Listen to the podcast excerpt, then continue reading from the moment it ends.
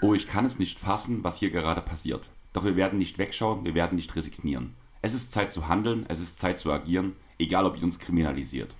Menschen zu retten ist kein Verbrechen, doch ihr nennt es illegal. Ihr lasst sie verrecken und sagt es rechtens, denn euch sind Menschen egal. Menschen zu retten ist kein Verbrechen, doch ihr nennt es illegal. Nichts kann uns bremsen, durchbrecht alle Grenzen, denn kein Mensch ist illegal. Jo, Leute, herzlich willkommen zurück beim Erbe Podcast. Ja, es sind nicht so viele Fragen reingekommen, leider, nachdem wir das letzte Mal eigentlich sogar hätten aussortieren müssen beim letzten Fragenpod, kann ja. man ja fast sagen. Waren es diesmal ein paar weniger, aber ja. Es gibt andere wichtige Themen. Ja. Und eigentlich hätten wir sogar über zwei Themen heute reden können. Mindestens, ja. Also ich glaube, wenn wir ein kleines bisschen mehr suchen, hätten wir auch über 20 Themen reden können, die in irgendeiner Form gesellschaftlich relevant sind aktuell. Da wir aber doch immer noch unseren, unsere Hauptaufgabe in der NBA sehen und zumindest ein bisschen am Ende noch drüber reden wollen, haben wir uns, oder vielmehr hast du dich, weil das ist dein Thema tatsächlich heute. Ja, erstmal nur mit einer Thematik, die gerade sehr, sehr ja, aktuell einfach ist, aufgrund der Prozesse beschäftigt. Und ich würde sagen, du hast einfach mal raus, falls man es an dem Zitat noch nicht erkannt hat, worum es denn geht. Ja, also wir fangen erstmal ganz kurz, bevor wir auf das Thema angehen. Flink Kliman ist anscheinend ein Arschloch. Wer? Fink Kliman. Ach, Fink Kliman, ja, das scheinbar, genau. Also müssen wir mal ganz kurz anhauen, weil eigentlich war er schon immer für mich so ein bisschen eine Vorbildfunktion und also fand immer cool, so ein Do-it-yourself-Mensch, der halt alles selbst macht, der alles selber auf die Kette bekommt. Also ich muss ganz ehrlich sagen, also ich habe den Namen jetzt in den letzten Monaten oder ja, ein, zwei Jahren eigentlich schon häufig gehört. Also der Name ist mir ein Begriff gewesen, aber ich habe auch gestern mit einem Kumpel drüber geredet, über die Thematik und ich muss ganz ehrlich sagen, ich hätte nicht sagen können, was der macht. Das, das ist halt. Das ist aber Klima. Das ja, ist Klima. Das, genau. Also ich habe dann halt, also vorab kurz für jeden, der auch nur geringstfügig Interesse daran hat, schaut die aktuelle Folge des ZDF-Magazin Royal mit Böhmermann von jetzt eben vom 6. Mai. Da geht es um Finn Kliman. Ich habe es gestern Abend geschaut und ich war doch sehr schockiert, wenn ich ehrlich sein soll. Ja, vor allem, weil es halt eigentlich so ein Mensch ist, der halt immer das Beste will. Und das hat er ja auch. Und zumindest stellt er sich so dar. Ja, genau. Das ist halt genau der Punkt, warum das jetzt diesen Aufschrei gab. Ich bin auch auf die Antwort gespannt von ihm, die er auf Böhmermann setzt. Aber eigentlich ist alles so stichhaltig. Die Antworten sind einfach Veränderungen auf der Website. Ganz ehrlich, guckt einfach ran. Ich glaube nicht, dass da was passiert. Ich weiß nicht, hast du dieses Video von Kliman gesehen? Nein. Äh, der hat, also das ZDF-Magazin Royal hat halt im Vorfeld, investigativer Journalismus, die machen das schon ordentlich, hat einen extrem langen Fragenkatalog an ihn zu diesen ganzen Sachverhalten geschickt. Und Kliman hat, anstatt seinen Anwalt darüber zu informieren, beschlossen, einfach mal auf Instagram live zu gehen, so ungefähr. Das und ist dort, Ja, und er sagt halt, oh ja, investigativer Journalismus ist gut und blablabla, äußert sich aber eigentlich nicht zu den tatsächlichen Themen, ähm, wo es halt dann teilweise auch einfach darum geht, dass fehlerhafte, qualitativ minderwertige Masken verschenkt wurden?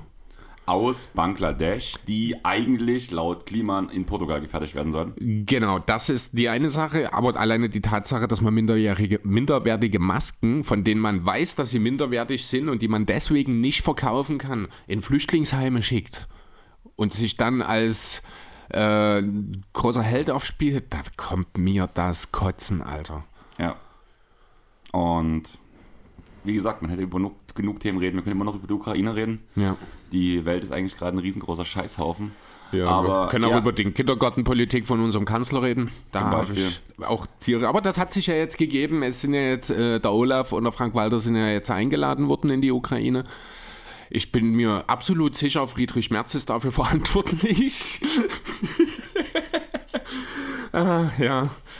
Nee. Ja, aber für euch, also ich würde es schade finden, wenn er diesen Punkt gibt, über den wir jetzt gleich reden werden, einfach weil es ein wichtiges Thema ist und ich sehe schon ein paar Mal ein krasses Entsetzen auf Chris seinen Augen, wenn, wenn ich ihm gegenüber sitze.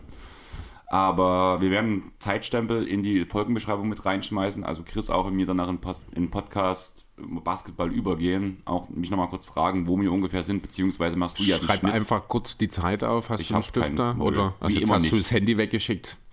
Dann, dann sag mir einfach du weißt doch, wann wir aufhören, ja, über das ich, Thema zu reden. Ich mische sie auch ab, dann genau. ist ja okay, stimmt.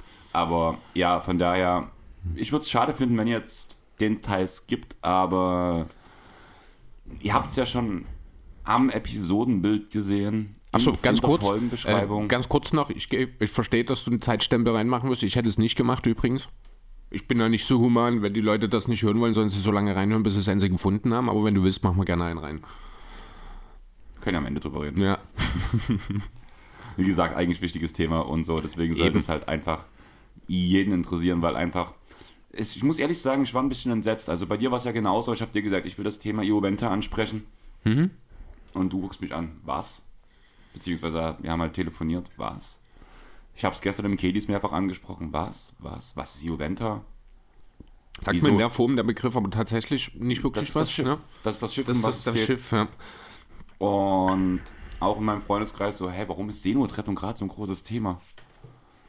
Also klar, Seenotrettung ist immer Ist ein großes immer ein Thema, Thema, aber warum ist es jetzt gerade so ak ähm, akut? Und es ist genau jetzt akut, weil langsam die Prozesse näher rutschen. Der Ioventa Crew, beziehungsweise um genau zu sein, von, von vier Leuten und anderem den Kapitän Darius ähm, und den Thron halt 20 Jahre Haft in Italien plus ein Betrag über 100.000 Euro Strafe dafür, dass sie Menschenleben Menschen gerettet haben. Das ist so abartig. Also deswegen halt, wie gesagt, Überschrift Folgenepisode, Hashtag Seenotrettung ist kein Verbrechen. Ganz ehrlich, sorry, ich mache mich wahrscheinlich jetzt unbeliebt, aber ihr verfickten Fußballfans, Pyrotechnik ist kein Verbrechen. Wenn ihr sowas skandiert, dann schreibt lieber Seenotrettung mit auf eure Fahne. Ja, weil das natürlich. viel, viel wichtiger ist. Zumal man ganz deutlich auch sagen muss, Pyrotechnik ist ein Verbrechen. Da gibt es ganz eindeutige Gesetze. Leider gibt es die in Sachen Seenotrettung auch. Allerdings, äh, also was heißt leider? Natürlich gibt es die in Sachen Seenotrettung auch und die sind ganz klar in der Menschenrechts... Äh, ich habe es mir aufgeschrieben, wie heißt's? In der Menschenrechtscharta äh, mit verankert, dass jeder Mensch, der in Seenot sich befindet, gerettet werden muss. Ja, aber da wären wir genau bei dem Punkt. Ist ein Menschenrecht, wo jeder Mensch, der in Seenotrettung gerät, äh, in Seenot gerät, der, dass er gerettet werden muss, ist das ein Privileg der, ein Pri Privileg der weißen, reichen Bevölkerung oder von jedermann? Also das Gesetz ist ganz klar. Also Seevölkerrecht ist das übrigens ganz konkret. Ähm, scheißegal. Und wenn das, der kann grün, braun, lila, ist mir scheißegal. Mensch ist Mensch. Genau. Nur, nur und da darum geht es genau doch. bei dem Punkt. Und jeder Mensch hat ein Recht auf Asyl. Genau. Und da ist nicht vorgeschrieben, ob das ein Kriegsasyl ist oder ein wirtschaftliches Asyl. Weil ganz ehrlich, jeder Mensch hat das Recht auf ein gutes Leben. Und all die Leute, denkt mal drüber nach. Ah, wir kommen später dazu. Ich fange erst mal mit dem, mit dem ganz Groben an. 2016 hat nämlich die EU das Mittelmeer als die tödlichste Passage der Welt festgeschrieben. Die tödlichste. Der Punkt, wo die meisten Menschen sterben im Jahr. Und daraufhin haben sich ab 2016 verschiedene Aktivisten, seins, also größtenteils Linke, muss man ganz ehrlich sagen, einfach weil das halt in der Natur steht von diesen Menschen. Ja, Meinung. Rechte werden sich sicherlich nie um das Leben von Menschen, die nicht in ihrer Nachbarschaft geboren wurden, kümmern. auf jeden Fall zusammengeschlossen und haben halt angefangen, die Menschen in Seenot zu retten, die dort halt danach in Gefahr geraten. Unter anderem ging es da auch um dieses Schiff, die Ioventa, um die es halt heute so ein bisschen detaillierter gehen soll, weil insgesamt hat die Crew über 14.000 Menschenleben gerettet, die auf ähm, hoher See halt verschollen sind. Und zehn Menschen von dieser Crew wurden halt verhaftet und vier stehen gerade kurz vor der Verurteilung. Wie schon am Anfang gesagt ist, zählen 20 Jahre Haft. Den Aktivisten wird Schlepperei ähm, vorgeworfen, wo ich mir jetzt sage, Schlepperei ist halt, die verdienen was daran. Ja. Man muss ganz ehrlich sagen, die Leute verdienen nicht daran. Alle, die bei Mission Lifeline arbeiten, die auf der Ioventa gearbeitet haben, auf den ganzen Organisationen, klar wird es ein paar, sein, ein paar Organisationen geben, die auch die Kräfte so gut es geht bezahlen, wenn es halt funktioniert. Aber gerade diese von die Ioventa, dass alle, die dort aktiv waren, die hatten über 200 Besatzungsmitglieder insgesamt danach auf die Jahre verteilt Ja, die haben sind kein Geld verdient und die sind mindestens jeweils zwei Wochen auf See gewesen und haben davor Lehrgänge gemacht. Wie versorgt man Menschen? Wie rettet man Menschen? Wie bleibt man innerhalb der Gesetze? Was ein ganz wichtiger Punkt ist, weil genau darum wird es halt später noch gehen. Und ja, die werden als Schlepper äh, bezeichnet, weil sie Menschen aus dem Meer ziehen. Ja, traurig. Das ist aber, wenn man eben versucht, gewisse, und ich meine, wir reden ja hier nicht grundlos auch über Italien, was ja in den Sachen Flüchtlings Flüchtlingsthematik schon immer eine etwas ja differenzierte Beziehung hatte, weil man sich selber auch gerne mal aufgrund auch, wie das ja auch so ein bisschen in Griechenland ist, mit der geografischen Lage auch als Opfer bezeichnet in Italien und deswegen äh, schon auch sehr frühzeitig, sehr rigoros gegen diese ganze Thematik auf einer völlig falschen Basis natürlich vorgegangen ist. Jetzt keine Überraschung, dass es ausgerechnet in Italien jetzt in diese Richtung geht. Da hat es ja immer wieder auch Geschichten gegeben. Ich weiß gar nicht, war das das Schiff von, äh, von der Kapitän Rakete damals, das in Italien festgesetzt wurde zum Beispiel. Ne? Genau, also das ist kein Zufall, dass dort die italienische Regierung auch ja in diesem Zusammenhang wieder eine negative Vorreiterrolle einnimmt. Aber du hast jetzt gerade das Land Griechenland schon angesprochen. Ich habe dir im Vorhinein schon gesagt, dir wird das Gesicht einschlafen. Was schätzt du, wie lange geht so ein Prozess in Griechenland, wenn es um Seenotrettung geht und was ist das Strafmaß, was, was im Schnitt angesetzt wird? Du meinst den, die Dauer des Prozesses Dauer. von der Ankla Anklageerhebung bis zum Urteil oder? Ähm, von, nein, von der Prozess beginnt im Gericht, Aha. bis er endet im Gericht und es gibt ein Ergebnis. Ich glaube nicht, dass das lange dauert. Ich denke, das ist so ein typisches, ja, fast schon autoritäres Ding. Es würde mich nicht wundern, die sind in zwei Tagen durch, ohne große Verhandlung. 30 Minuten. Scheiße. Und ich habe gedacht, ich gehe hoch rein. Meine Fresse, ey, das ist ja lächerlich. Das ist ja keine Verhandlung. Ja, die werden hingesetzt, das ist ein Scharfrichter oder was? Ja, und jetzt gibt man noch ein- eine Geldstrafe aus. Na, die ist wahrscheinlich mindestens sechsstellig. Gibt man eine Geldstrafe aus. 330.000. Nicht schlecht, 370.000 Oh, im nice. Schnitt. Also nicht nice, aber Ja. gut geschätzt von mir. Und jetzt noch die Haftstrafe dazu.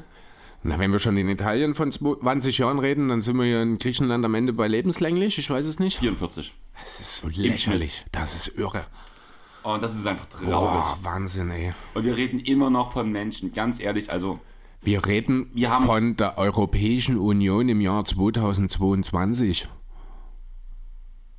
Boah, boah, mir wird ganz, mich, mich schüttelt's, ey. Ich hab mich in die Nackenhaare. ich musste halt wirklich daran denken, wo wir damals ähm, die ganze Bier-Kopf-Sache aufgenommen haben, wie oft du mir gesagt hast, dir läuft's kalten Rücken runter und du, damals hast du ja ein bisschen mehr Ausgabe, diesmal war ich derjenige, der sich halt ein bisschen krasser mit diesem Thema beschäftigt hat. Wie oft mir das Gesicht eingeschlafen ist. Und wir werden am Ende auch noch eine Seite, sowohl in den Shownotes verlinken, beziehungsweise werde ich sie auch noch ansagen, wo ihr ungefähr nochmal das Fünffache an Wissen zu diesem Thema nochmal aufsaugen könnt, zu dem Thema. Eine Freundin von mir arbeitet halt bei Mission Lifeline. Ich habe halt gefragt, gib mir mal ein paar Quellen, wo ich halt erstmal ein bisschen nachlesen kann. Und da war eine Seite besonders gut, wo es halt direkt um die Crew geht, wie auch, da wird auch detailreich beschrieben, wie so ein Rettungsversuch aufgebaut ist, wie das funktioniert, wie die Aktivisten arbeiten, wie sie ausgewählt werden und so weiter und so fort. Mega interessant.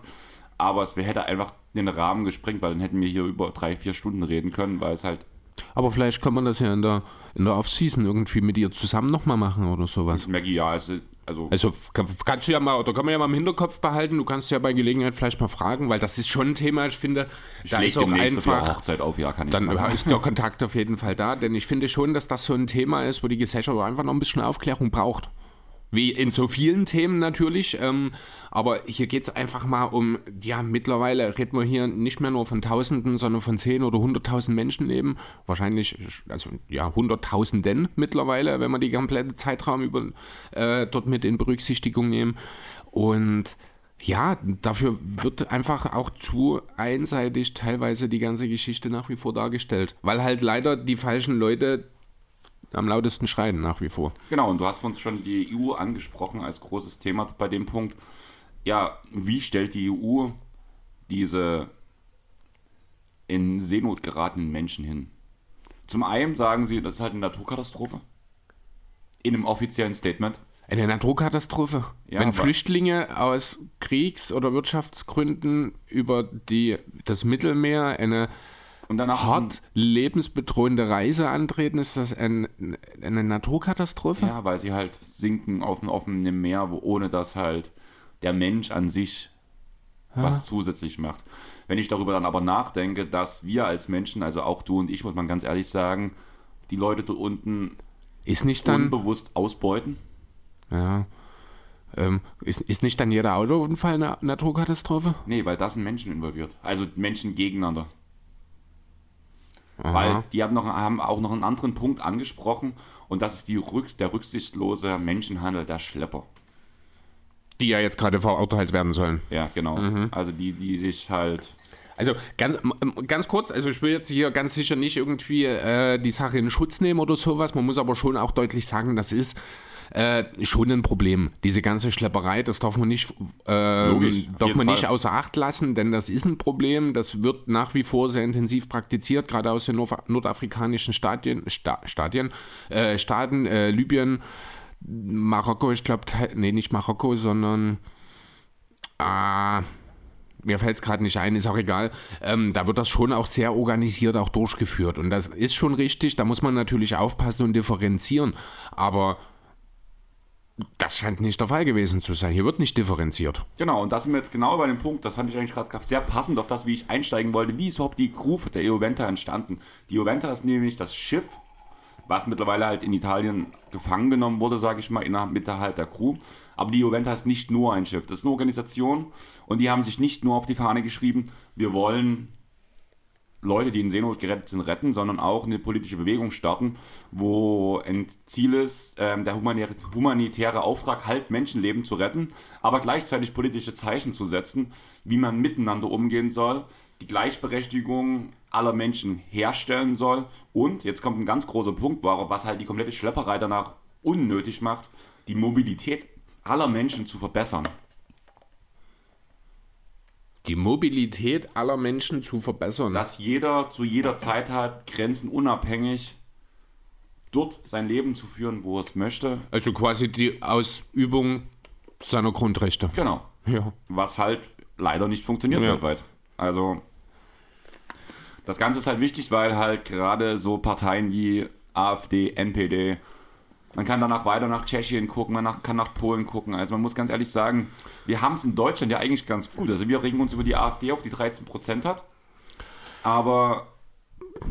Bist du, bist du in deiner Heimat gewesen in den letzten Tagen? Nein. Also. Ja, genau. Also ich hatte ja, ist ja bekannt, wir kommen ja im Grunde aus derselben Gegend, eine halbe, dreiviertel Stunde. Aus Dunkeldeutschland. Aus, ja, genau. Und ja, Bürgermeisterwahlen sind ja gerade ein großes Thema in Tachand auch. Und meine Nachbarin, die arbeitet für, also ich weiß nicht ganz genau, was sie macht, sie arbeitet mit Schülern, mit äh, äh über einen Bildungsträger und sie war halt jetzt in der Gegend, war in Taran und meinte so die Woche zu mir, boah, hast du die Plakate dort mal gesehen? Da ist, kennst du DJ Happy Vibes? Ja. Freie Wähler ist der. Ja, er ist jetzt für, ich glaube, die Freien Sachsen oder sowas als parteilos. Ich weiß nicht genau den Namen, er ist auf jeden Fall eine klar rechtsradikale Partei. Hm. Ähm, ist er jetzt als Parteiloser, als Bürgermeisterkandidat da? Schau einfach mal, fahr mal durch Tarant und schau dir mal die Plakate an. Ich bringe ungern Namen von Leuten, die ich noch so selten kenne, in den Raum. Aber ich habe dir auch schon genug über Elina erzählt, hat eine gute Freundin von mir. Und sie studiert ja in Tarant. Vom mhm. Aussehen her klar links und gerade wenn ich sowas höre, denke ich mir halt so. Keine gute Ecke für sie. Ja. Definitiv also nicht. Poststudentin passt alles zu ja, ihr. Ist aber, auch der einzige Grund, in Tarant zu studieren. Ja. aber ja, das finde ich gerade echt heftig. Ja, also es ist auch wirklich ganz schlimm. Also ähm, ich habe das halt mit meiner Nachbarin schon ein paar Mal gesagt. Ich habe gesagt, ich, komm, ich fahre nicht mal gerne raus einfach, weil mir das alles äh, ja zu sehr menschenunwürdig ist. Die Einstellungen, die dort da sind, das muss man einfach so sagen, die Wahlergebnisse bestätigen das. Ich bin nicht mehr allzu gerne dort, außer halt bei den paar Freunden, die dort Normal vernünftig sind. geblieben sind oder meine Familie natürlich. Ähm, ja, aber wenn ich jetzt von meiner Nachbarin, die überall in Deutschland schon gefühlt war, im Saarland, in Berlin, in der Familie irgendwo in der Schweiz oder so, also die ist wirklich schon rumgekommen innerhalb von Deutschland. Wenn die zu mir aus dem Nichts sagt, das geht ja gar nicht dann weißt du, was für eine Gegend wir oder wo wir herkommen. Das heißt, wenn ich am Sonntag zum Handballspiel fahre, tue ich erstmal direkt mein ähm, Fight Nazis Everywhere-Shirt anziehen? Gerne. Also einfach mal bloß wieder so ein bisschen provozieren. Macht Spaß. Ja, also geht ja an Taran eh immer oder in der Gegend eh immer gut. Aber nee, also ja, ganz, aber denk ganz mal dran, Taran, wir hatten damals mit der Kuppel halt ein alternatives Jugendzentrum, wo wir aktiv waren. Aber mittlerweile sind wir halt alle raus dort. Wir sind alle nach Dresden gezogen. Das ist kein Zufall. Das ist, einfach, das, das wird auch sich in den nächsten Jahren immer mehr in dieselbe Richtung entwickeln, weil halt alle, die ähm, ja nicht mit der AfD und ihren, ja, ich nenne es jetzt mal gleichgesinnten Parteien einhergehen, die werden dort es nicht aushalten. Es ist einfach so. Aber lass uns wieder zum Thema zurückkommen. Das war bloß, das fiel mir gerade ein äh, mit der Bürgermeisterwahl, das muss ich kurz rauslassen. Okay, also von einem traurigen Thema zum anderen traurigen Ja, Thema. genau. Wie gesagt, es gibt viel, über das wir reden können aktuell. Ja, ähm, die Juventus hat sich relativ schnell einen Namen gemacht nach ihrer Gründung. Insgesamt war sie auf 16 Au- Einsätzen, seitdem, bis sie gefangen genommen wurde, muss man sagen, unterwegs. Hat insgesamt 175 Boote angesteuert. Wie viel? 175. Okay. Rettete dabei 23.810 Menschen. Wow. nahm über 14.000 mit an Bord und hat über 4.800 ähm, Not betreut, die sonst dehydriert wären, am Kreislaufversagen gestorben wären, an Unterkühlung, Schwangerschaftsprobleme und so weiter und so fort. Hat einfach Tausende von Menschenleben Menschenleben gerettet. gerettet. Ganz genau.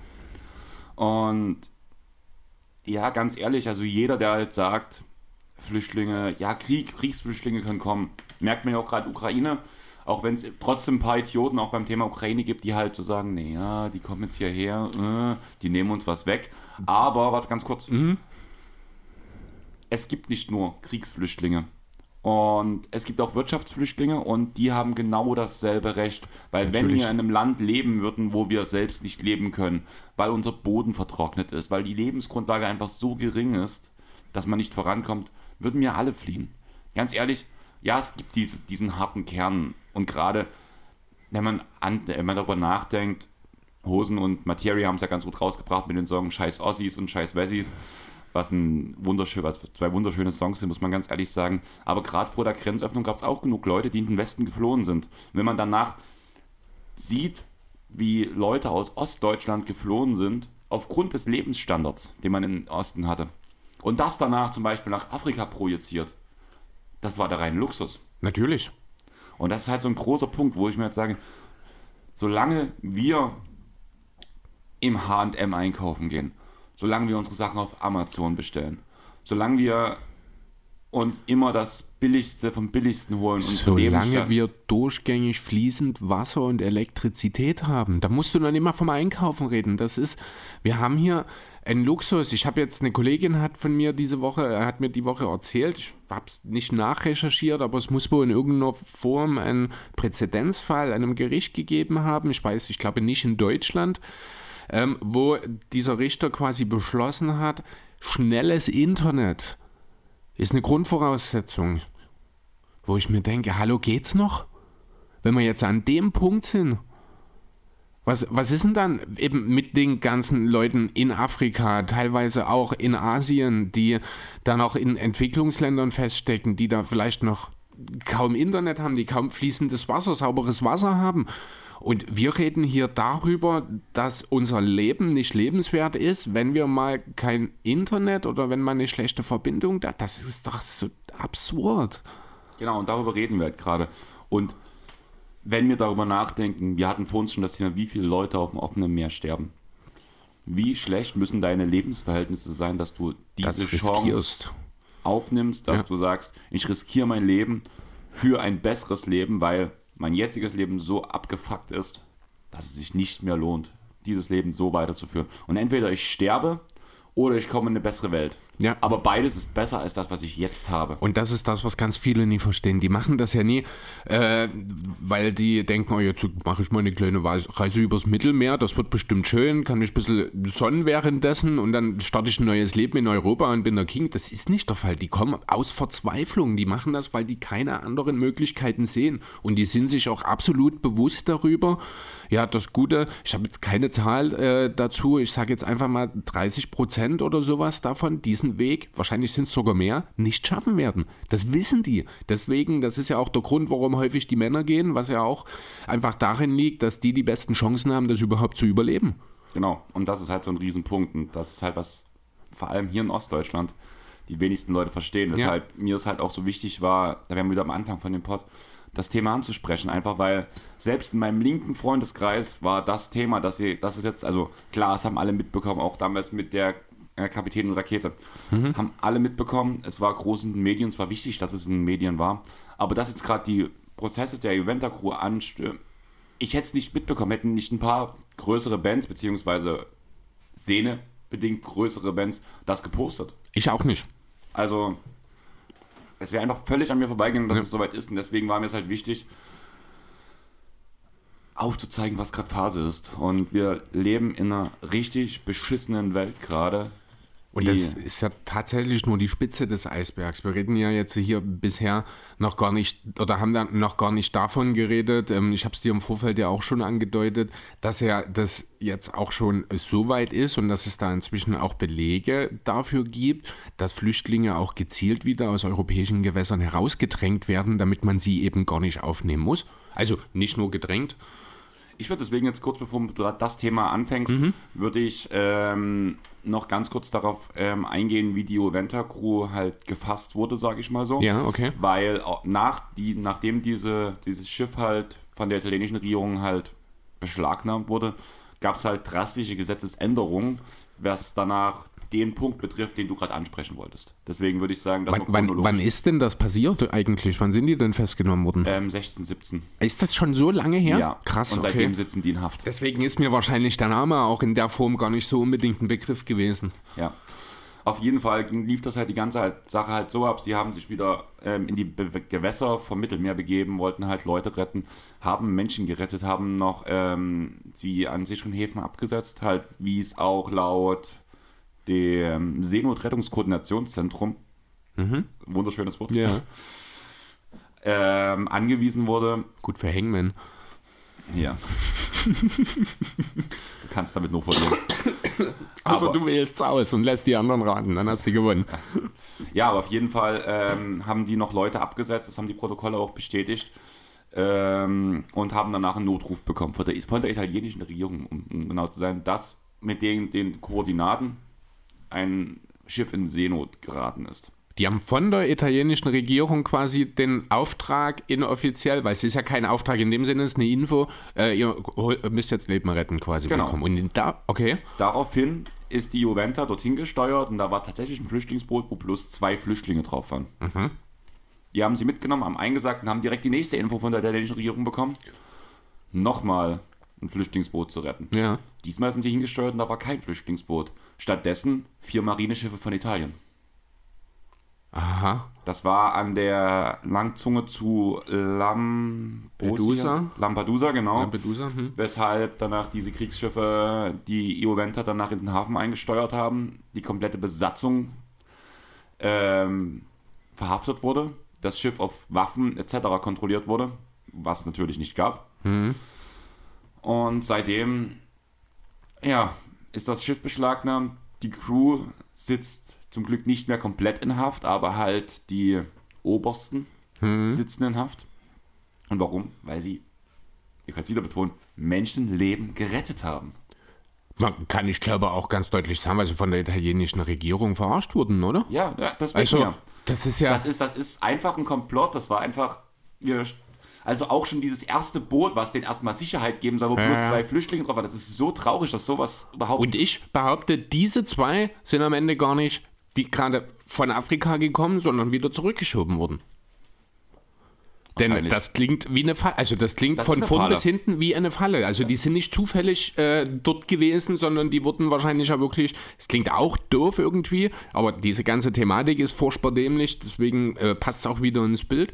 Das ist ganz, also ich sehe das wirklich, wenn du das jetzt so beschreibst, ganz klar als eine Falle in ja, zwei Stufen quasi. Ja. Und wenn wir, wenn wir darüber nachdenken, dass halt eine Regierung sowas abzieht, wo sind wir? Also ganz ehrlich. Ja. ja. Daraufhin gab es einen 150-seitigen Anklagetext, wo eigentlich nur drei Fälle wirklich konkret sind. Ja, weil, stimmt, das habe ich damals sogar mitgekriegt, das sagt mir was. Weil ja. alles andere ist ähm, halt Beihilfe der Schlepperei und sowas, wo es eigentlich keine richtigen Beweise dafür gibt, sondern einfach bloß so, die Regierung von Italien hat unter anderem auch auf die Ioventa halt Leute eingeschleust, die als eine Art Spione dort gedient haben seien Security-Männer, ähm, Rettungssanitäter und so weiter. die gerade bei sowas, du brauchst Menschen, die halt sagen, wir machen das auf freiwilliger Basis. Und Ja. deswegen bist, kannst du dir nicht ganz alle Leute raussuchen, die du halt brauchst. Wenn halt jemand kommt und wahrscheinlich auch gut schauspielern kann, dann nimmst du sie mit Kusshand auf. Natürlich. Und so sind halt Spione aufs Schiff gekommen, die halt zumindest so alle grenzwertigen Sachen, und wir wissen alle, wie es ist, wenn wir halt einen normalen Dialog mit Freunden führen, manchmal, man sieht es doch auch bei mir. Ich habe Michael Jordan seinen Topscorer-Titel aberkannt und wollte Shaquille O'Neal geben.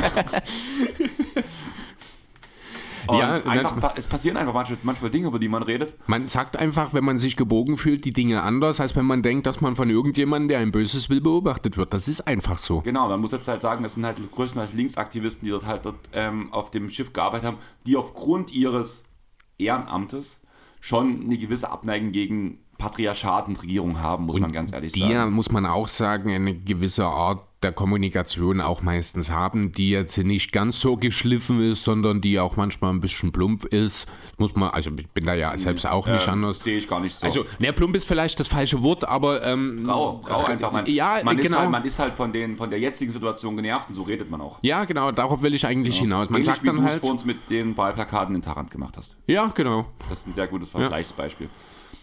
Und daraufhin, diese Anklagetexten halt so Sachen, die da gesagt wurden, sind da stehen danach drin, beziehungsweise ähm, wo gegen die italienische Regierung gehetzt wurde, oder gegen auch andere Regierungen und sowas halt. Das ist, dafür wird man angeklagt in Italien. Was ja aber auch Und- gar, eigentlich gar nicht geht. Ja, aber in, äh, anscheinend schon. das ist traurig. Und auf jeden Fall, aber eigentlich bezieht sich diese Hauptanklage auf drei Fälle.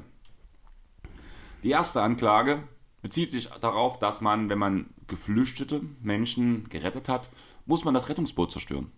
Das ist vorgeschrieben laut ähm, Schiffsbruchgesetz. Okay. Einfach, dass man halt nicht die Möglichkeit hat, weiter zu segeln, danach, nachdem man wieder auf seinem Boot ist. Also das heißt, die, die retten die Leute von dem Boot und versenken es direkt, oder? Okay. Ja, der ange ähm, angegebene Fall, wo das angeblich nicht passiert ist, gibt es Videoaufnahmen, wie dieses Boot verbrennt. Mit, Okay. Mit Zeitstempel, allem drum und dran. Wird von der, vom Gericht nicht anerkannt. Ja, natürlich. Fall 2. Die Juventa wird als Schlepperei bezeichnet. Weil sie haben ein Flüchtlingsboot halt mal ähm, nicht, ähm, das hat es, die sind in den Sturm geraten, die haben die Leute gerettet und während sie die Leute gerettet haben, ist das Boot abgetrieben. Okay. Die konnten, kamen nicht hinterher, es war ein Holzboot, es war schnell weg. Siehst du Laut- auch auf dem Radar dann. Ich glaube, am Ende, wenn das so klein ist, nicht, ne? Ähm, doch, man hat es auf dem Radar gesehen, man Okay. hat ganz deutlich gesehen, dass es nicht Richtung Libyen abgetrieben ist. Okay. Aber es hieß, die Juventa hat das Boot den Schleppern zurückgegeben. ah, aha. Und Deswegen Beihilfe zur Schlepperei. Alles klar. Oh. Und der dritte drei. Fall, genau. Kommunikation mit, mit Schleppern. Man hat mit, mit, mit Schleppern halt geredet und hat halt sich abgesprochen angeblich. Problem an der ganzen Sache, auf der Juventa läuft die ganze Zeit die Mikrofone mit und es wird halt aufgezeichnet, damit man halt einfach völlige Transparenz zeigen kann. Jede Kommunikation. Man hat eigentlich nur mit, mit den Leuten an Bord, mit der Crew an Bord geredet und mit den Flüchtlingen, die schon an Bord waren. Entschuldigung, ganz kurz, muss noch einen ganz kurzen Ausflug nochmal an den Anfang machen, weil du gerade von völliger Transparenz redest. Muss, fällt mir direkt nochmal der Name Finn Kliman ein, muss ich kurz lachen, Entschuldigung.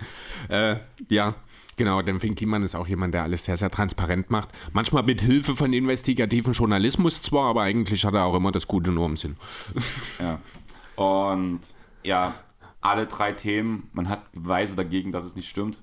Und alle Beweise zu den Hauptthemen werden nicht anerkannt von der, von der italienischen Regierung bzw. dem italienischen Gericht. Gibt es denn, ich weiß nicht, ob du das weißt, ich habe es jetzt halt im EU-Recht auch nicht auf dem Schirm, die Möglichkeit, sollte jetzt die, dieses italienische Gericht sie verurteilen, dass man vor das europäische Gericht gehen kann? Muss eigentlich gehen, weil du kannst immer auf Eigentlich die nächste Stufe die gehen. nächste höchste Stufe, ne? dass man Revision oder äh, wie heißt das andere? Ist auch egal, aber das müsste eigentlich die Möglichkeit sein, aber das ist dann halt wahrscheinlich auch nochmal mit ein, zwei Jahren Zeit dann zusammen auch schwierig, aber ja, Ja, auf jeden Fall. Und das Problem mit schwierig, was du gerade sagst, ist, dass nachdem die Juventa gestoppt wurde, hat die EU die Gesetze auf dem Mittelmeer angepasst. Inwiefern?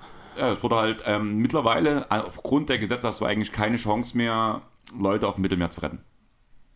Also egal was du machst, es gibt ein paar so Grauzonen, wo man sich halt durchschmuggeln kann, blöd gesagt, dass es halt funktioniert mit Seenotrettung. Aber eigentlich auf einem offiziellen, transparenten Weg hast du keine Chance mehr, laut europäischem Gesetz, Aha, Leute auf dem Mittelmeer zu retten. krass. Und deswegen glaube ich nicht, dass der Europäische Gerichtshof da großartig weiterhilft. Ah, ich weiß nicht. Also das ist halt auch immer so ein Thema, das ist halt ein extremes Thema auch der öffentlichen Meinung. Da kann das schon auch durchaus äh, dann in der nächsten Instanz, in Italien ist dort die Meinung wahrscheinlich mehrheitlich auch gefühlt zumindest, hat es den Eindruck schon, ah, gut, will ich mich nicht zu weit rauslehnen, ich weiß nicht, wie die äh, da tatsächlich gesellschaftlich, wie die Bevölkerung in Italien das sieht, aber eine gewisse Rückendeckung scheint ja die Regierung schon auch zu haben. Wenn das schon so weit gekommen ist, scheint ja die Proteste dagegen sich in Grenzen zu halten. Das mutmaße ich jetzt einfach merkt man mal. doch auch ne? hier, ganz ehrlich. Man merkt es doch hier in Deutschland. Wer redet drüber? Wer macht sich darüber Mhm. Gedanken? Die Leute von Mission Lifeline machen sehr viel. Du hast so ein paar Organisationen, die was machen. Aber bringt's das alles mal auf die Straße? Nein. Das war so ein Grund, warum ich das Thema unbedingt ansprechen wollte heute. Einfach weil unsere Bubble und wenn es bloß 200 bis 400 Hörer sind, mir egal, wie viele Leute es im Endeffekt hören. wenn es bloß einer von denen am Ende hört, dann haben wir den einen erreicht. Und, das, der, und der erzählt vielleicht auch weiter. genau. Das ist, du kannst nicht äh, beeinflussen, wer das, was du sagst, am Ende für sich mitnimmt, aber du kannst versuchen, es zumindest so, an so viele Leute wie möglich zu tragen und dafür, dafür dann zu hoffen, dass es entsprechend ankommt und ja, wir Gehör finden und entsprechend was bewegen können. Oder zumindest aufklären können. Oder zumindest das, genau. gerade der Punkt, was ich sagte mit den europäischen Gesetzen, die verschärft wurden, seitdem man kann nicht nachweisen, wie viel es genau sind, aber man rechnet mit 100 bis 1000 mal so viele Todesopfer seitdem auf dem Mittelmeer. Kann ich mir gut vorstellen, ja. Und ja, in dem Zusammenhang, ich habe es vorhin schon kurz angesprochen, müssen wir halt tatsächlich auch nochmal über Frontex reden. Ähm, Frontex ist die, ja, das ist der Moment, wo meine Maus wieder nicht will, Moment, ist die, wo habe ich es?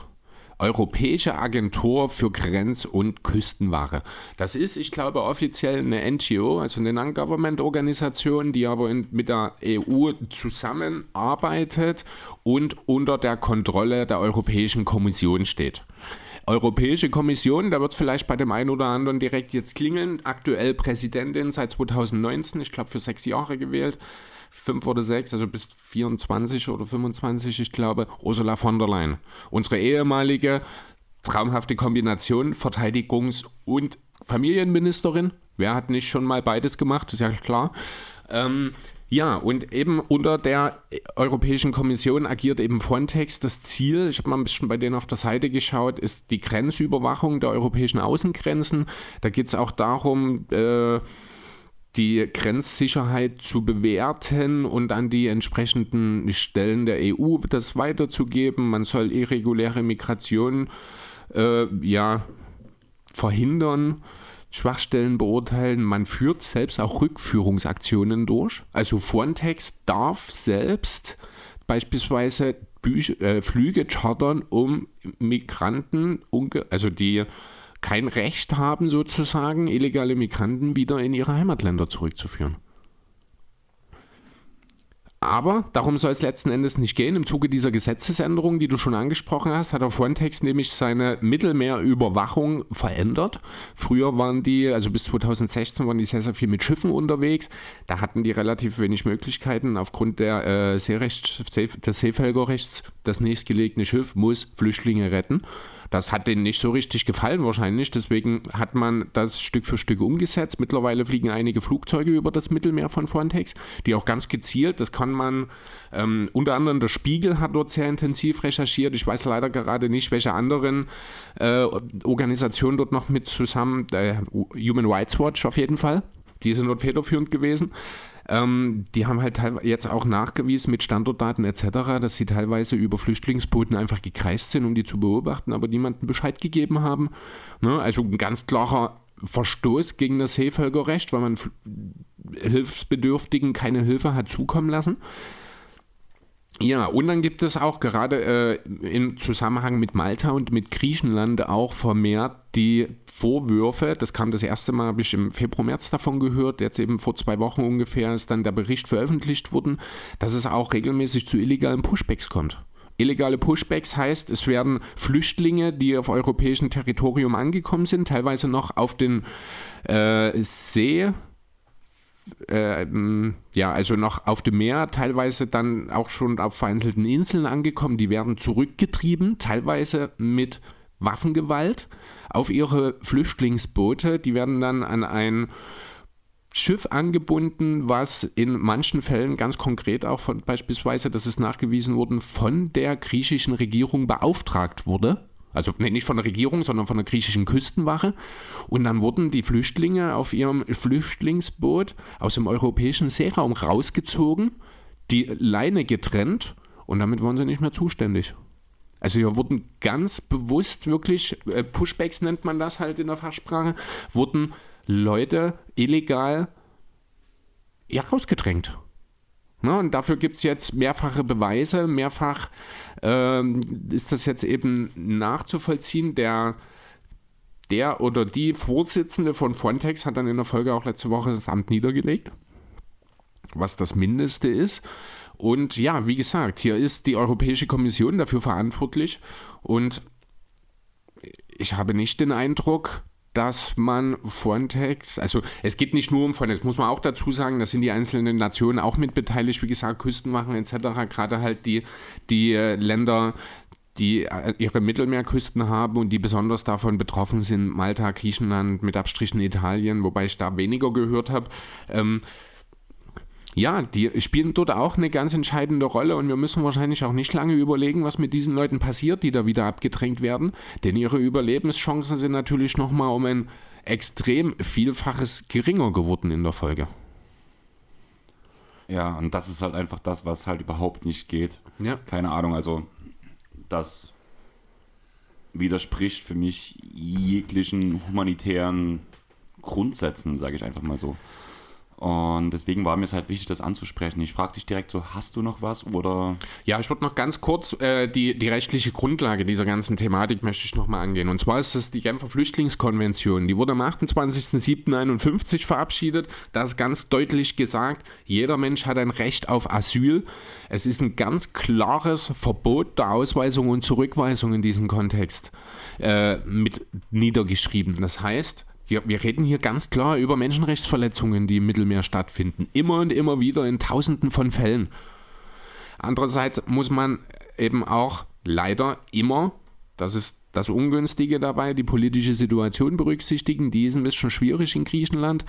Ähm, ich habe es mir, ich glaube jetzt nicht im Detail, gestern hätte ich es noch wiedergeben können, heute habe ich es nicht mehr genau drin. Jedenfalls geht es ja auch äh, in dem Zusammenhang darum, dass man wohl auch kein sogenanntes Vertragsverletzungsverfahren äh, einleiten wird. Das hat es das letzte Mal in einem Zusammenhang mit Flüchtlingen 2020 in Ungarn gegeben, als die Ungarn ähm, die Beschränkungen beim Zugang zum Asyl, Asylverfahren unzulässig beschränkt, also den Zugang zum Asylverfahren für Flüchtlinge unzulässig beschränkt haben. Daraufhin hat eben man, also die Europäische Kommission 2020 so ein Verfahren gegen Ungarn eingeleitet. Gegen Griechenland deutet aktuell nichts darauf hin, dass es das geben wird, weil es dort politische Umstände gibt, die dort ein sehr, sehr wichtiger Einfluss sind. Die habe ich aber leider gerade nicht mehr im Kopf im Detail. Also man sieht auch, selbst wenn man etwas machen möchte, steht man sich immer wieder selber im Weg. Und ich muss ganz ehrlich sagen, mir sind zu viele deutsche Politiker, die dort schlecht abschneiden in jeglicher Hinsicht aktuell, ähm, sei es Ukraine, sei es diese Flüchtlingsthematik oder irgendetwas anderes. Ich habe das Gefühl, wir sind ein politisches Zweitklassenland geworden. Das sind wir schon eine ganze Weile, mein Lieber. Ja. Leider. Aber ja, du hast mir vor, wo ich dir das Thema vorgeschlagen habe, gesagt, du hast mich mit dem Thema nicht beschäftigt. Wie geht's dir jetzt mit diesem Thema, wo nachdem du einen Einblick bekommen hast, nachdem du hm. da selbst ein bisschen recherchiert hast? Ja, genau. Also ich habe mich halt in erster Linie mal, weil das so präsent war in den letzten Tagen, mit dieser Frontex-Geschichte auseinandergesetzt. Ich habe relativ schnell gemerkt, äh, ich habe nicht die Möglichkeiten, mich dort im Detail einzuarbeiten. Das war einfach diese Woche nicht möglich für mich. Ähm, ist vielleicht auch für mein Wohlbefinden ganz gut, wenn ich ehrlich sein soll, dass ich dort jetzt keine Zeit hatte, keine Möglichkeiten, mich noch tiefer rein, denn ja, ich habe es ja vorhin schon ein, zwei Mal gesagt, also ich fühle mich überhaupt nicht gut gerade. Das ist eine Katastrophe, was dort stattfindet hier. Wir haben gerade mal ja. an der Oberfläche mir, mir, mir, mir fehlen wirklich die Worte. Und ja, keine Ahnung, also wir hoffen, also ich glaube, ich spreche da für dich, dass wir euch ein bisschen was mitgeben konnten zu dem Thema. Ich kann nur sagen, folgt Mission Lifeline, die Joventa Crew, die hat eine Seite, das ist Joventa, das tun wir auch in der Show, äh, Joventa-crew.org, das werden wir auch noch in Show, äh, Showlinks von verlinken. Ja. Da kann man Spenden hinschicken, da kann man den kompletten Bericht auslesen, man kann den kompletten Anklagetext durchlesen. Du kannst alles nachvollziehen, man kann sogar diese Audiodateien anhören, die als Gegenbeweis halt da sind, die aber von der Regierung nicht anerkannt werden. Und es ist halt einfach ein richtig krass mieses Thema, was halt gerade abläuft. Und mir war es wichtig, das anzusprechen, weil ich habe das Gefühl, dass halt, dass es viel zu sehr untergeht. Ja. Und Leute, wenn ihr denkt, bei euch gibt es keine Organisation, die halt was machen, Mission Lifeline ist deutschlandweit. Die gibt es überall. Man muss sich im Zweifel nur mal ein paar Minuten nehmen und dann mal ein bisschen dazu recherchieren. Das wird nicht lange dauern. Und auch die machen genug Aktionen, Demonstrationen. Klar, es laufen nicht so viele ähm, auf die Straße wie bei Fridays for Future, aber es ist trotzdem ein erheblicher Anteil und zu einem Ja. sehr, sehr krass wichtigen Thema. Definitiv. Und solange du kein rassistisches Arschloch bist, dann sollte dich das Thema zumindest beschäftigen. Und Ja, dann darfst du dich, darfst dir auf jeden Fall nicht äh, einfach an dir vorbeigehen. Also dann muss es dich in irgendeiner Form ein Stück weit be be berühren, Ja. finde ich. Wenn man so ein kleines bisschen einen moralischen Anspruch an sich selber hat, dann darf das nicht einfach an dir vorbeigehen. Auch wenn ich es traurig finde, Chris, aber ich glaube, wir haben jetzt wieder ein paar Hörer verloren mit dieser Aussage. Finde ich aber nicht traurig. Ich das, wollte gerade sagen, es sind dann die richtigen, die gehen. Ganz genau. Und das war ja schon, also bin ich ehrlich, also nach der Ukraine-Folge, die wir gemacht haben, Mhm. zumindest auf Spotify, sind wir von der 5,0 Sterne-Bewertung auf jetzt mittlerweile 4,7 runtergestürzt. Ist immer noch ein guter Wert. Also danke an euch, dass ihr halt trotzdem das durchzieht. Aber man hat halt wirklich nach der Ukraine-Folge gemerkt, dass wir halt Hörer verloren haben und Sterne verloren haben. Aber ganz ehrlich, Auf die verzichte ich gern. Genau, Also das ist mir so Wurst. Also, ich sag's auch gern ganz deutlich, wenn ihr in irgendeiner, nee, ich sag's ganz deutlich, wenn ihr auch nur ansatzweise irgendeine Position, die beispielsweise eine AfD vertritt, wenn ihr das unterstützt, dann wollen wir euch nicht haben. Also, Ja. sage ich da etwas, Wem- was wem dir... sagst- wem ja, sagst du das, Naja, also? ich muss ja trotzdem Nee. noch mal deine mir einholen. Einfach, ich kann ja nicht einfach für dich sprechen, aber ich denke, das trifft's ganz gut auf den Punkt, oder? ja, also du hast halt diese Meinung halt und ich vertrete die Meinung an anderem auf Demos. Ja, Also ich glaube schon, dass ich zumindest von uns beiden noch mal ein bisschen den radikaleren. Ja, auf jeden Fall. Also in, in, äh, äh, grundsätzlich in Meinung und allem sind wir uns wahrscheinlich relativ ähnlich. Du lebst Ja. es etwas mehr aus einfach, Genau. weil du ja auch einfach mehr in dieser Szene drin bist. Genau. Ja, es ist einfach so. Aber ich denke, grundsätzlich sind wir uns in sehr, sehr vielen Themen in dieser Richtung auch sehr, sehr ich einig. glaube eigentlich in allen, bloß dass ich manchmal vielleicht eine radikalere Ja, Meinung genau. habe, vor allem was Thema Patriarchat, ähm, Kluft zwischen Schwarz-Weiß, ähm, Oberunterschicht und so weiter habe. Ja. Einfach weil ich mich halt bei dem Thema halt einfach intensiv damit beschäftigt habe. Und man muss halt ehrlich sein, manchmal ist man in einer gewissen Nische drin. Wenn man in einer gewissen Nische drin ist, dann vertritt man dann immer mehr noch diese Nische als alles andere. Das ist der Facebook-Algorithmus schuld. Ja, zum Beispiel, ich fand es letztens ganz lustig, ich weiß gar nicht, welcher Songtext das war, da ging es auch so ein bisschen wegen Wutbürger und Normalen. Eure Lügenpresse sagt, unsere Presse ist die Lügenpresse oder sowas. Und andersrum halt genauso. Also, ich weiß gar nicht, welcher Text, also welcher Teil des Textzeile das war, von welcher Band. Ich glaube, es war von Band ohne Anspruch oder sowas. Also, alleine, nenn deine Band Band ohne Anspruch, Shoutout. Bester Song, jeder Nazi heißt der und im Refrain gibt bloß jeder Nazi ist ein Hurensohn. Damit ist alles ich. gesagt. Und da wir jetzt gerade ein bisschen am Lachen sind anscheinend, deswegen würde ich sagen, wir gehen von dem Thema weg. Wie gesagt, die Omenta Crew, die Seite ist in den Shownotes. Wenn du dran denkst und den Artikel noch bereit hast, kannst du ja die Ausarbeitung vom Spiegel noch hinzufügen, weil das, glaube ich, auch ein sehr interessanter Punkt ist. Ja, muss ich mal schauen. Die war hinter der Paywall das schon mal vorab, aber den Artikel finde ich bestimmt und kann nochmal mit rein verlinken, klar. Genau. Deswegen würde ich sagen, gehen wir jetzt wirklich zum Basketball über bei 48 Minuten. Okay, Das ist so unser sehr typischer Off- Off-Topic.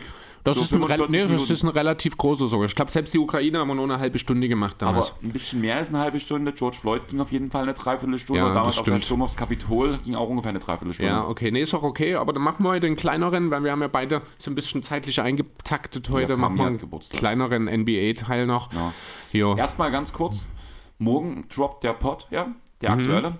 Und am Montag rufen wir, machen wir den Fragen auf Ja. Georg Vogtmann, den Kapitän Genau. der Dresden Titans. Wir sind heute Abend noch beim Spiel, Mhm. Halbfinale der Playoffs, Spiel 1. Spiel 1. Spiel 3 hast du nicht mitgenommen. Ich soll dir von Jan viele Grüße sagen. Ja, Und ja, wir, wir recorden, wie gesagt, am Mittwoch. Eine Woche später kommt der Pod raus mit dem größten gemeldeten Dresdner, der gleichzeitig auch noch der Kapitän ist. der gleichzeitig noch der Kapitän ist. Ja. Genau. Ja, du, du, du sitzt dann bitte, wenn er da ist, mit deinem Georg-Trikot da. Aber das habe ich doch für Kuppi rausgeholt. Ja, das ist. Alleine deswegen ist es schon gut, dass wir Georg Vogtmann haben, denn ich glaube, der Name Georg ist dadurch, dass wir Kuppi hatten, jetzt noch ein kleines bisschen vorbelegt aktuell. Das muss sich wieder ausgleichen. Das klingt gerade so negativ gegenüber Kuppi. Nein, gar nicht. Also, das, wenn, dann klingt es eigentlich eher negativ gegenüber Georg Vogtmann, weil er so ein bisschen dadurch, dass der andere Georg Erster war, so ein bisschen in der Georg-Rangliste im Bewusstsein zurückgefallen ist. Weil wir haben das ja gemerkt, als wir beim ersten Spiel der letzten Runde waren. Ähm, wir haben ja beide nicht wirklich realisiert lange, dass du ein Paul George-Trikot hast mit der 13 so. und der Georg Vogtmann die 13 tatsächlich hatte. Und wir haben ja wirklich nur an Kuppi in dem Moment gedacht. Genau. Bis Sven geschrieben hat. Das, genau, dann ist es uns ja beiden erst klar ja. geworden. By the way, wir haben immer eine Mission, also auch heute. In der mhm. Halbzeitpause treffen wir uns immer jetzt mit Sven draußen. Okay. Der kommt dann raus. Also du hab gehst ich, rauchen und. Habe ich kein Problem damit. Ja, cooler Typ. Ja, auf also jeden Fall. Shoutout in diese Richtung. Ähm, ja, wie gesagt, Montag kommt danach der Fragenruf, Mittwoch recorded und eine Woche später geht's los. Wir haben nur drei Fragen heute. Und die erste Frage ist an Andreas. Zufrieden mit dem neuen Covington-Deal? Hm. Soll ich es kurz machen? Ja. Logisch, oder? Also Gibt's nicht viel dran zu mäkeln. Zwei Jahre, 24 Millionen top. Also ganz Gibt's, ehrlich, er hat gezeigt, wie wichtig er ist. Gibt es Garantien irgendwas? Weißt du was? Nichts gelesen, also ich glaube, es ist voll garantiert. Aber auch das ist okay. Und wenn man alleine darüber nachdenkt, was für einen riesen Anteil Rocco schon in diesem kurzen Zeitraum hatte, wo er ja. gespielt hat und das ohne Trainingscamp einfach in der Saison reingeschmissen. Nehmen Rocco und Paul danach in die ähm, in den normalen Kader rein im Trainingscamp, bereiten die ordentlich vor. Tobi von Auf ein Kurt hat mir das geschrieben, wie krass ist dieses Clippers-Team, wenn es fit ist. Ja, ist so, ist also, tatsächlich so. Für mich ist es halt wirklich dieses Clippers-Team das beste Clippers-Team of all time.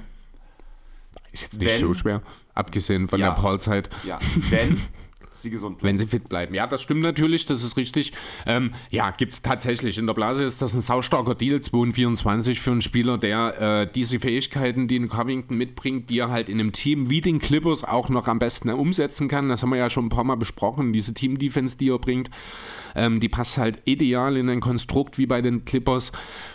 In der im Kontext sind natürlich zwei Jahre und 24 erstmal nicht wenig, weil die Clippers schon in der Steuer sind.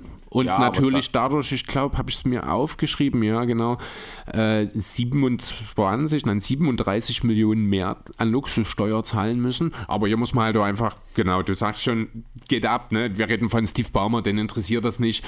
Der kann da ganz gut damit umgehen, ein bisschen mehr zu bezahlen. Von daher ist das ein absoluter Win-Win für alle Seiten. Zumal die zwei Jahre passen perfekt in die Struktur der Clippers rein. Mit Paul George hat man noch diese Jahre unter Vertrag. Du hast Kawhi Leonard, du hast Marcus Morris, du hast Luke Kennard, du hast Reggie Jackson noch ein paar Jahre. Du hast einen Terrence Mann noch ein paar Jahre. Rocco jetzt unter Vertrag. BJ Boston ist in seinem, geht in seinen Sophomore-Jahr. Jason Preston ist danach immer noch da. Batum hat eine Player-Option für die nächste Saison. Die wird er entweder ziehen oder kann ja auch einen größeren Deal unterschreiben, was auch Steve Ballmer, wie gesagt, nicht stören wird. Ja. Danach haben wir Ibiza Zubac.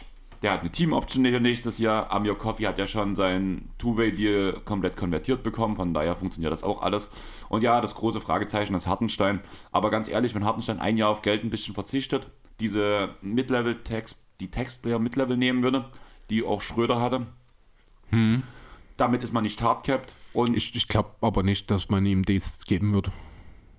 Das wird zu viel sein vermute ich. Das ist immer noch ein Backup-Big. Backup-Bigs verdienen normalerweise kaum noch mehr als das Minimum, ja, wenn du aber, in die Liga ähm, guckst. Er wird ein bisschen mehr als das bekommen, aber ich glaube nicht, dass es eine komplette äh, Mid-Level für irgendein Team Das ist die 4,5 äh, das, das Mid-Level. Die, ja, die sehe ich aber nicht. Muss ich ehrlich. Also ich würde es ihm geben, aber ich sehe es irgendwie nicht. Das Ding ist, du hast keine andere Wahl. Du musst ihm was geben oder du holst den anderen Backup-Pick. Ja, und aber Subac und Hartenstein haben fast dieselben Minuten gespielt. Hartenstein hat mehr Blocks sogar gesammelt in der. Ja, ähm, doch mehr Skills, einfach ist vielseitiger, ist vorne, genau. vorne besser einzubinden. Er ist hinten unterschätzt gut, finde ich. Danach ist er ein guter Freund mittlerweile von Paul George. Ja. Terrence Mann, die machen viel zusammen. Also der ist einfach so tief in dem Ding drin, der wird die schon kriegen, weil ich auch nicht, du brauchst halt wenn ich mir die Namen angucke, du brauchst nur auf einer Position noch eine Verstärkung und diese Rolle ist der Backup-Pick und das füllt Hartenstein mehr als zu genügend aus. Ja gut, du hast Grund, immer noch dieses Playmaking-Thema natürlich, ne? das darfst ja. du auch nicht vergessen. Reggie Jackson hat sehr deutlich gezeigt, dass er eben im Normalfall dann nicht die Lösung ist, wenn es drauf ankommt. Ja, aber auch einfach, weil die Rolle zu groß war aber in dem Fall. dann muss man halt auch mit Abstrichen sehen, weil die Stars gefehlt haben, genau. Ich würde noch ein abschließendes Wort zu Covington sagen wollen, denn ich glaube auch, für ihn ist das ein absoluter Win, denn ich glaube ehrlich gesagt nicht, dass er im Sommer so viel Geld angeboten angeboten bekommen würde. So äh, von viel. irgendeinem, weil einfach der äh, Cap Space in der Liga in diesem Sommer sehr, sehr überschaubar allgemein ist bei den meisten Teams, besonders die Teams, die eben gewisse Ambitionen haben, die einen Spieler wie einen Covington brauchen. Und dann musst du halt auch noch ein Team sein, das überhaupt ein Defensivkonstrukt hat, wo ein Covington dann auch sofort weiterhelfen kann. Ähm, von daher, da gibt es, wenn überhaupt, nur ein, zwei Teams, die aber kein Geld haben. Deswegen glaube ich, hat auch Covington hier keine Sekunde gezögert, dass die Clippers ihm das vorgelegt haben, in dem Wissen, besser wird es für ihn auch im Sommer nicht. Ich musste halt direkt wieder dran denken, wo wir letzte Woche mit Lorenzo aufgenommen haben. Lorenzo gesagt, du kannst nicht noch mehr Free and D-Wings bekommen. und ich so, doch, ich mag die Free and D-Wings. Natürlich Clippers. geht das. Ja, man kann immer. Genau. Und vor allem die Clippers können bei diesem Punkt immer, genauso ja. wie die Raptors. Und daher auch Shoutout nochmal an Lorenzo, hat Spaß gemacht letzte Woche, auch wenn du ganz schön entsetzt warst, habe ich gehört. Ich? Ja. Ja, ich fand, ihr habt das eine oder andere, also als du äh, zwischendurch mal gesagt hast, ich kann mir auch vorstellen, dass die Celtics die Bugs in vier oder in fünf in schlagen. Fünf gesagt. Nee, du hast dann auch nochmal einen Zusatz, könnte sogar in vier, ich glaube, kam auch noch irgendwie mit, da bin ich fast gegen die Leitplanke gefahren. Das hat mir, also das ist eine Aussage, die möchte ich bitte so nie wieder in unserem Podcast hören. Ich möchte aber auch nie wieder, dass du irgendwelche Aussagen von mir falsch weitergibst. Aber ich habe danach mich noch revidiert. Ja, aber das war am Anfang, hast du mich ganz schön dumm dastehen lassen. Ja, Mache ich gerne. Ja, allerdings. Besonders dann, wenn ich nicht da bin und mich nicht wehren kann. Ja, nee. Man muss ähm, die Schwachstellen der Leute finden und ausnutzen. Genau, die Nichtanwesenheit, also alles klar. Das ist die Schwachstelle, die du attackieren kannst. Das spricht mehr für mich als für dich, aber ist okay. ähm, ja, und ähm, dann würde ich sagen, dann können wir gleich die nächste Frage anschließen, denn die gibt es thematisch. Euer Bulls-Take, der war mir viel zu pessimistisch. Also wäre ich ein Bulls-Fan und hätte letzte Woche euch zugehört, dann würde ich jetzt tiefe Depressionen haben. Du meinst, Sammo und Max geht's nicht so gut? Wenn sie euch gehört haben, wahrscheinlich nicht. Also, Aber das, ich hab sie lieb. Ja, das wird denen egal sein. Nein, muss ich ehrlich sagen. Also, ihr habt ja jetzt inhaltlich, das war jetzt alles nicht so super falsch, was ihr gesagt habt, aber ihr habt das so schwarz gemalt. Ähm, so super falsch, danke, was du hier über uns sagst. Naja. Das so richtig negativ. Naja, also ihr habt es ja negativ gemacht und ich finde, das ich war find, schon. Das ist negativ. Also ich fand, das ist viel zu. Also, wir reden hier über ein Team, das, wenn es fit geblieben wäre, wahrscheinlich ein One- oder Two-Seed im Osten und dann durchaus hätte auch eine Chance haben können, vielleicht die zweite Runde zu erreichen. Das wäre natürlich das absolute Maximum der Bulls in dieser Saison ja, gewesen. Ja, das ist auch das Maximum für die nächste Saison und übernächste Saison. Ja, yeah, und da bin ich anderer Meinung. Wir haben es vorhin schon geklärt, Vucevic's Vertrag läuft aus. Das gibt zum einen Flexibilität, zum anderen hast du die Möglichkeit, jetzt ein Jahr lang zu überlegen, wie du diese Senderposition hast du mal Gewinn Hast bringt. du mal einen Cap reingeguckt, sobald der Wutsch-Deal ausläuft, kannst du dann wieder ihn verlängern, weil Levine dann tradest sein, du ihn Levine eben dieses sein, Jahr. Levine wird seinen Max-Deal bekommen. Und damit bist du ja schon wieder mit dem Cap drüber. Also du kannst dann, nicht großartig, dann, dann du musst Trade du, arbeiten. Dann tradest du Vucevics auslaufenden Vertrag eben in dieser Saison. Gegen?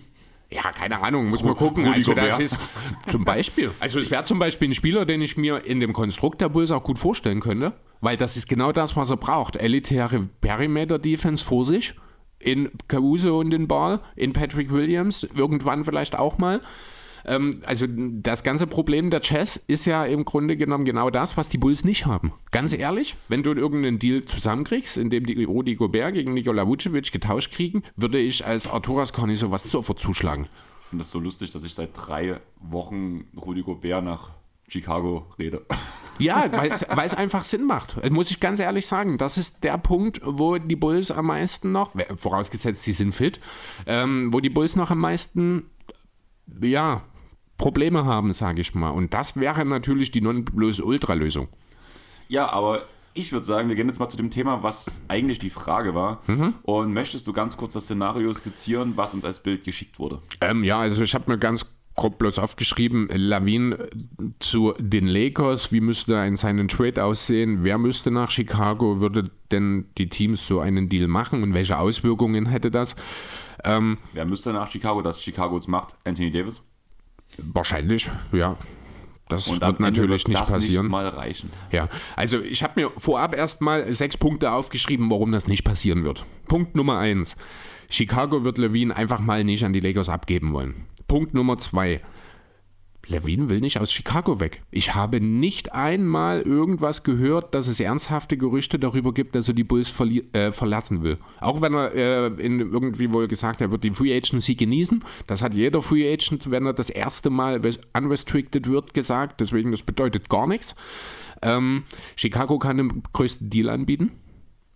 Punkt Nummer vier ist, dass der einzige mögliche Gegenwert Westbrook oder Davis wären. Da sind wir an dem Punkt, das eine wollen die Bulls nicht, das andere wollen die Lakers nicht. Wird also nicht passieren. Und selbst willst du Davis an Chicagos Stelle? Also da würde ich auch schon Doch, drüber würde ich nachdenken. als Center Gegen dann- Levine? Wenn du Levine Du abgeben müsstest musst, dort wahrscheinlich Vucevic irgendwie noch mit woanders hin verdealen und für Davis. Und Davis müsste dann die fünf spielen tatsächlich in Chicago. Also das heißt, das will er wahrscheinlich auch nicht. Andererseits ist Davis halt auch ein Chicago Boy. Das darf man Ja, nicht vergessen. Das könnte schon auch, also einen gewissen Charme hätte es, aber es wird nicht passieren, muss man auch ganz klar sagen. weil dir einfach das, der, der Natural Born Scorer danach fehlt. Dort in dem Team auch. Das ist der Rosen einfach nicht. Zumindest nicht, Na in, doch nicht schon. in den Also, Playoffs. ja, das mag sein, aber da hast du dann gegebenenfalls schon noch Möglichkeiten, äh, was zu machen. Du kannst ja Kobe White hochziehen. Zum Beispiel oder beziehungsweise aus ihm vielleicht dann auch nochmal irgendwie ein Jordan Clarkson zum Beispiel, die er traden, der dann für Punkte von der Bank sorgen könnte. Wäre jetzt nur so eine Theorie. Würdest du ähm, Stand jetzt Jordan Clarkson gegen Kobe White tauschen? Ähm, ich, würde An als Bu- ich würde als Bulls vielleicht noch was dazu verlangen wollen, aber wahrscheinlich auch kein First Rounder. Ja, aber bei Kobe ist das 22. Ja, Kobe Oder hat aber 23. jetzt auch zwei schlechte, also hat eine wirklich nicht gute Saison und hat defensiv noch nie gezeigt, dass er was kann. Kobe White sollte irgendwann mal der Point Guard der Zukunft sein, hat aber relativ schnell gezeigt, er wird nicht viel mehr als ein Sixth Man wahrscheinlich werden. Ja, aber was ist Clarkson? Ist genau das. Genau, und das ist das, deswegen was nehm- eben Deswegen aber. nehme ich lieber diese jüngere Version, die vielleicht noch ein bisschen reift. Ja, aber nicht, wenn du, wenn du Ambitionen hast. Und die haben die Bulls. Sonst hätten sie im letzten Sommer nicht so viel Geld Aber ausgegeben. gerade die letzte Saison von Kobe war vielversprechend. Oh, das sehe ich anders. Für einen Sixth Man. Also ja, das Kobe White wird nicht umsonst schon seit Monaten mehr oder weniger aktiv auch von den Bulls angeboten. Ähm, so, zwei Punkte habe ich noch, warum das nicht passieren wird. Der Nummer 5 ist, dass die Lakers so schon eigentlich keinen Kader haben, denn es gibt nur fünf Verträge, vier Verträge, die garantiert sind für nächste Saison und eine Player-Option von Kendrick Nunn. Ähm, und Punkt Nummer 6 wäre einfach der Hardcap, der infolge des Sign and Trades für die Lakers stattfindet, was beim Team, das ohnehin schon nur einen Rumpfkader hat, einfach kein, keine Punkte ergibt. das Todesurteil wäre. Ja, also die einzige Situation, die ich mir vielleicht in irgendeiner Form vorstellen könnte, würde definitiv ein drittes Team involvieren, die dann den Russell Westbrook-Deal äh, aufnehmen muss. Das wiederum hätte mindestens für die Lakers noch einen zusätzlichen Pick, also dann wären eben auch Gut, das muss man wahrscheinlich eh machen, wenn man Westbrook wegtraden will, die beiden First Rounder, die dann im Sommer verfügbar sind, draufzahlen. Ähm, das muss man dann halt schauen. Ich habe mir OKC, Detroit oder Orlando als mögliches drittes Team auf, äh, aufgeschrieben, die dann diesen Deal aufnehmen könnten. Auch die Hornets wurden ja mit Westbrook in Verbindung gebracht, aber das halte ich für sehr, sehr schwachsinnig. Von daher, ähm, um Ich glaube, Lars findet das auch sehr schwachsinnig. ja, ich glaube, die meisten Leute finden das sehr schwachsinnig, außer den Lakers wahrscheinlich. ähm, ja, um das Ganze in einem Satz runterzubrechen, Levine wird im Sommer nicht nach LA gehen. Und sein Max hier unterschreiben. In Chicago bleiben. Chicago Boy bleiben. Ja. Wie wir es letzte Woche schon gesagt haben. Ja, ganz kurz auch, um das kurz äh, nochmal. Die Bulls hätten nicht im letzten Sommer all diese Moves gemacht, wenn man nicht absolut überzeugt davon ist, dass man Levine in diesem Sommer einen Max-Deal gibt. Man hat es ja auch gemacht, um Levine davon zu überzeugen, dass Das er den kommt ja auch nimmt. dazu, genau. Und Levine ist zufrieden in Chicago, würde ich behaupten, weil ich habe da nie wirklich was Negatives groß gehört. Er hat seine ersten Playoffs in Chicago jetzt gespielt. ja. Und ja, nee, damit ist die Sache für mich. Ich habe auch nicht irgendwie mir nach konkrete Deals in irgendeiner Form mir rausgesucht, weil ich wäre mit keinem davon, egal wie er hätte aussehen können, zufrieden gewesen. Von Ja. daher wird nicht passieren. Einfach weil die Lakers nichts haben. Ja, richtig. Also, wie gesagt, du Das könntest geht, versuchen. Das geht runter wie Öl. Du könntest, du könntest natürlich versuchen, irgendwie ein Paket um THT und Kendrick Nunn zu packen. Das sind aber auch nur 15 Millionen, die dort mitschwingen. Mehr hast du nicht, weil die anderen Verträge sind LeBron, Russ und AD. Das funktioniert einfach nicht. Und THT und Kendrick Nunn ist jetzt auch nicht das, wo die Bulls Freude schreien und sagen, ja, gebt sie uns, die sind so geil. Weil, nein. Von daher, nee, wird nicht. Ähm, und gut. Wir rushen zu schnell durch unsere drei Fragen durch. Naja, dann gucken wir am Ende halt nochmal kurz in die Serien rein. Das tut ja Okay. nicht weh. Wenn es nicht wehtut, dann letzte Frage. Stellt mal bitte zwei Teams zusammen. Die Spieler, die ihr pickt, müssen noch in den Playoffs aktiv sein. Jo, also ich habe jetzt ein als Second Round First und Second Team sozusagen gemacht, ne? Hast du sicher auch? Wollen Ja. wir einfach die Position durchgehen? Mein erster Point Guard ist Morant. Habe ich im zweiten Team. Okay, erst beschreiben, was ist dein erster Point Guard? CP3. Der beste Scorer im, vier, im vierten Viertel, er hat schon Spiele alleine entschieden. Ähm, also bester Scorer im vierten Viertel, ich glaube sogar historisch gesehen über eine Playoff, über einen Playoff-Stretch mit über 10 Punkten jetzt. Der erste Spieler, der 14 von 14 an den Playoffs gegangen ist. Ja, genau. Hatte jetzt ein ganz, ganz schlechtes Spiel letzte Nacht mit sieben Turnovern, ich glaube auch. Also so ein richtig untypisches Chris Paul-Spiel. Ähm, ich habe die Liste gestern gemacht. Vielleicht hätte ich jetzt Cha durchaus, der ja richtig bockstark auch gegen die äh, Warriors war. Auch mit dem Rauch nächsten, nehmen. der einzige Spieler, der Back-to-Back ähm, mehr als 45 Punkte gemacht hat, mit unter 22 Jahren den Playoffs. Was war das eigentlich? Äh, das habe ich nicht ganz verstanden mit dieser ähm, Sperre für Morant im ersten Spiel. Was Ähm, Sandro? Das, Sandro hat via, das hat er ja dann auch mal gepostet, via The Athletic gab es einen Artikel, dass Morant gesperrt sein sollte, weil er hat ja so herablassend auf dem Timberwolves-Logo getanzt. Aber dafür sperrt man doch niemanden.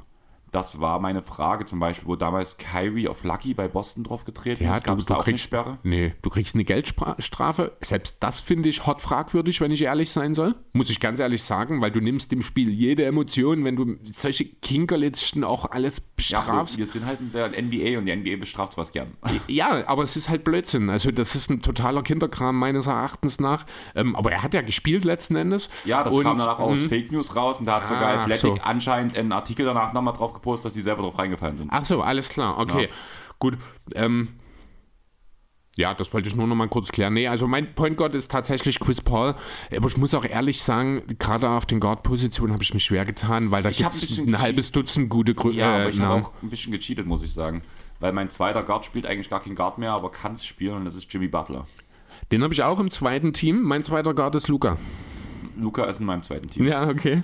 Weil Wir haben doch mehr, jetzt schon bei den ersten zwei Picks schon zwei Unterschiede. Es ist doch nicht so eindeutig, wie ich dachte. Ja, ich auch. Also Butler, einer der besten Scorer gerade in den Playoffs gewesen, zumindest in der ersten Runde. Ja, auch Bringt den Defense-Aspekt.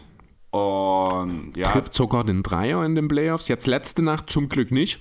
Ähm, aber ja, also Jimmy Butler bringt ein All-Around-Game, wie man es nur von Jimmy Butler in den Playoffs sieht. Und vor allem mit einer Einstellung, mit dem Ehrgeiz, was man ihm ins Gesicht geschrieben sieht. Ja. Also ich habe ihn tatsächlich auf, äh, im zweiten Team, weil ich auf dem Flügel Jason Tatum den Vorzug gegeben habe.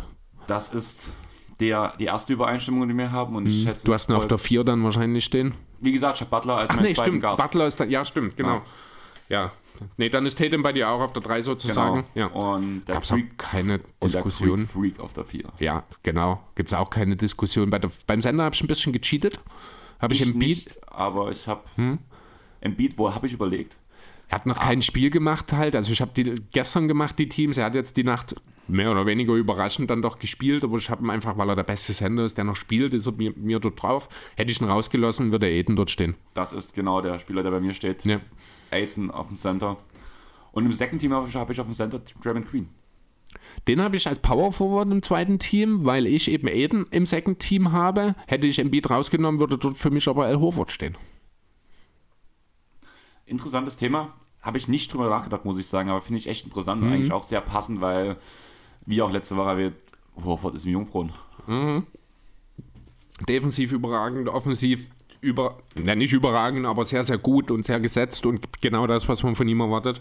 In meinem Second Team habe ich jetzt vier Spieler, bei denen könnte Forward slash Guard stehen. Muss ich bei allen vieren sagen. Hm. Und die ganze Sache fängt an mit Jalen Brown. Ist meine hon erste Honorable Mention. Weil klar, er hat nicht so eingeschlagen im ersten Spiel gegen Milwaukee, aber dann in Game 2 hat er gezeigt, was er kann. Ja. Und vor allem in der ersten Runde war er überragend. Ja, das stimmt. Ich habe halt meine beiden Guards im zweiten, ich nenne sie jetzt mal mit einem. Wir haben, ich glaube, einen Char haben wir ja schon genannt. Mein zweiter ist Devin Booker.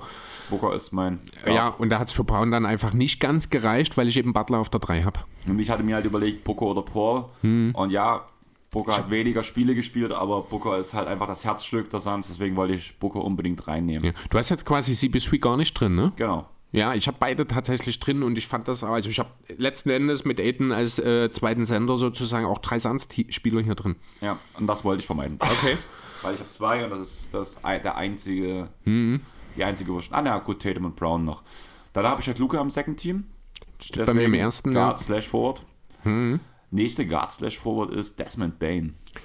Äh, der spielt ganz, ganz schwach aktuell gegen die Warriors, deswegen habe ich ihn rausgelassen. Ja, aber das, ist, das sind halt zwei Spiele, während er der sind- beste Spieler der gesamten ersten Runde war für die Memphis Grizzlies. Das stimmt natürlich, ähm, aber ja, für ihn war letzten Endes auch einfach kein Platz halt bei mir, weil ich ja, ein bisschen halt diesen Embiid-Schummel drin hatte, sage ich mal. Dadurch ist halt, geht bei mir ein zweiter Platz sozusagen im Second, oder geht ein Platz im Second Team bei mir verloren.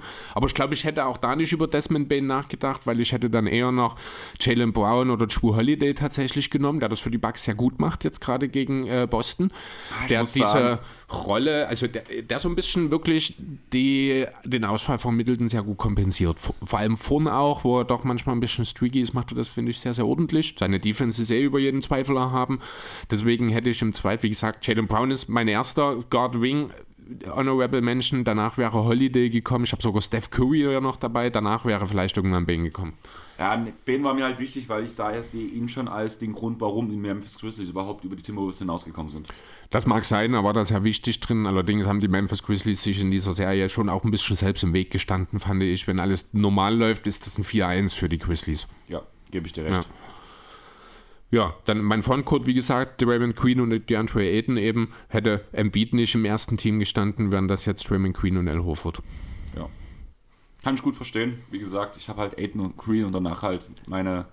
Also mein dritter, ich habe da sogar noch, ich sehe es gerade, noch ein Power Forward quasi als Honorable Mention. Das wäre Triple J. auch überragende Serie gespielt. Aber Mann, ist der faullastig. Also, das hat er ja in der Saison eigentlich ganz gut abgestellt gehabt für seine Verhältnisse, Sag aber gerade in den Playoffs wird es immer schlimmer wieder. Ja, das ist, aber da ist er nicht der Einzige. Da sage ich auch gerne mal den Namen Paul Reed. Da können wir vielleicht, äh, weil das sind jetzt quasi die Fragen gewesen, ne? Genau, da kann man gleich noch einen Bogen spannen zu Doc Rivers seiner Aussage.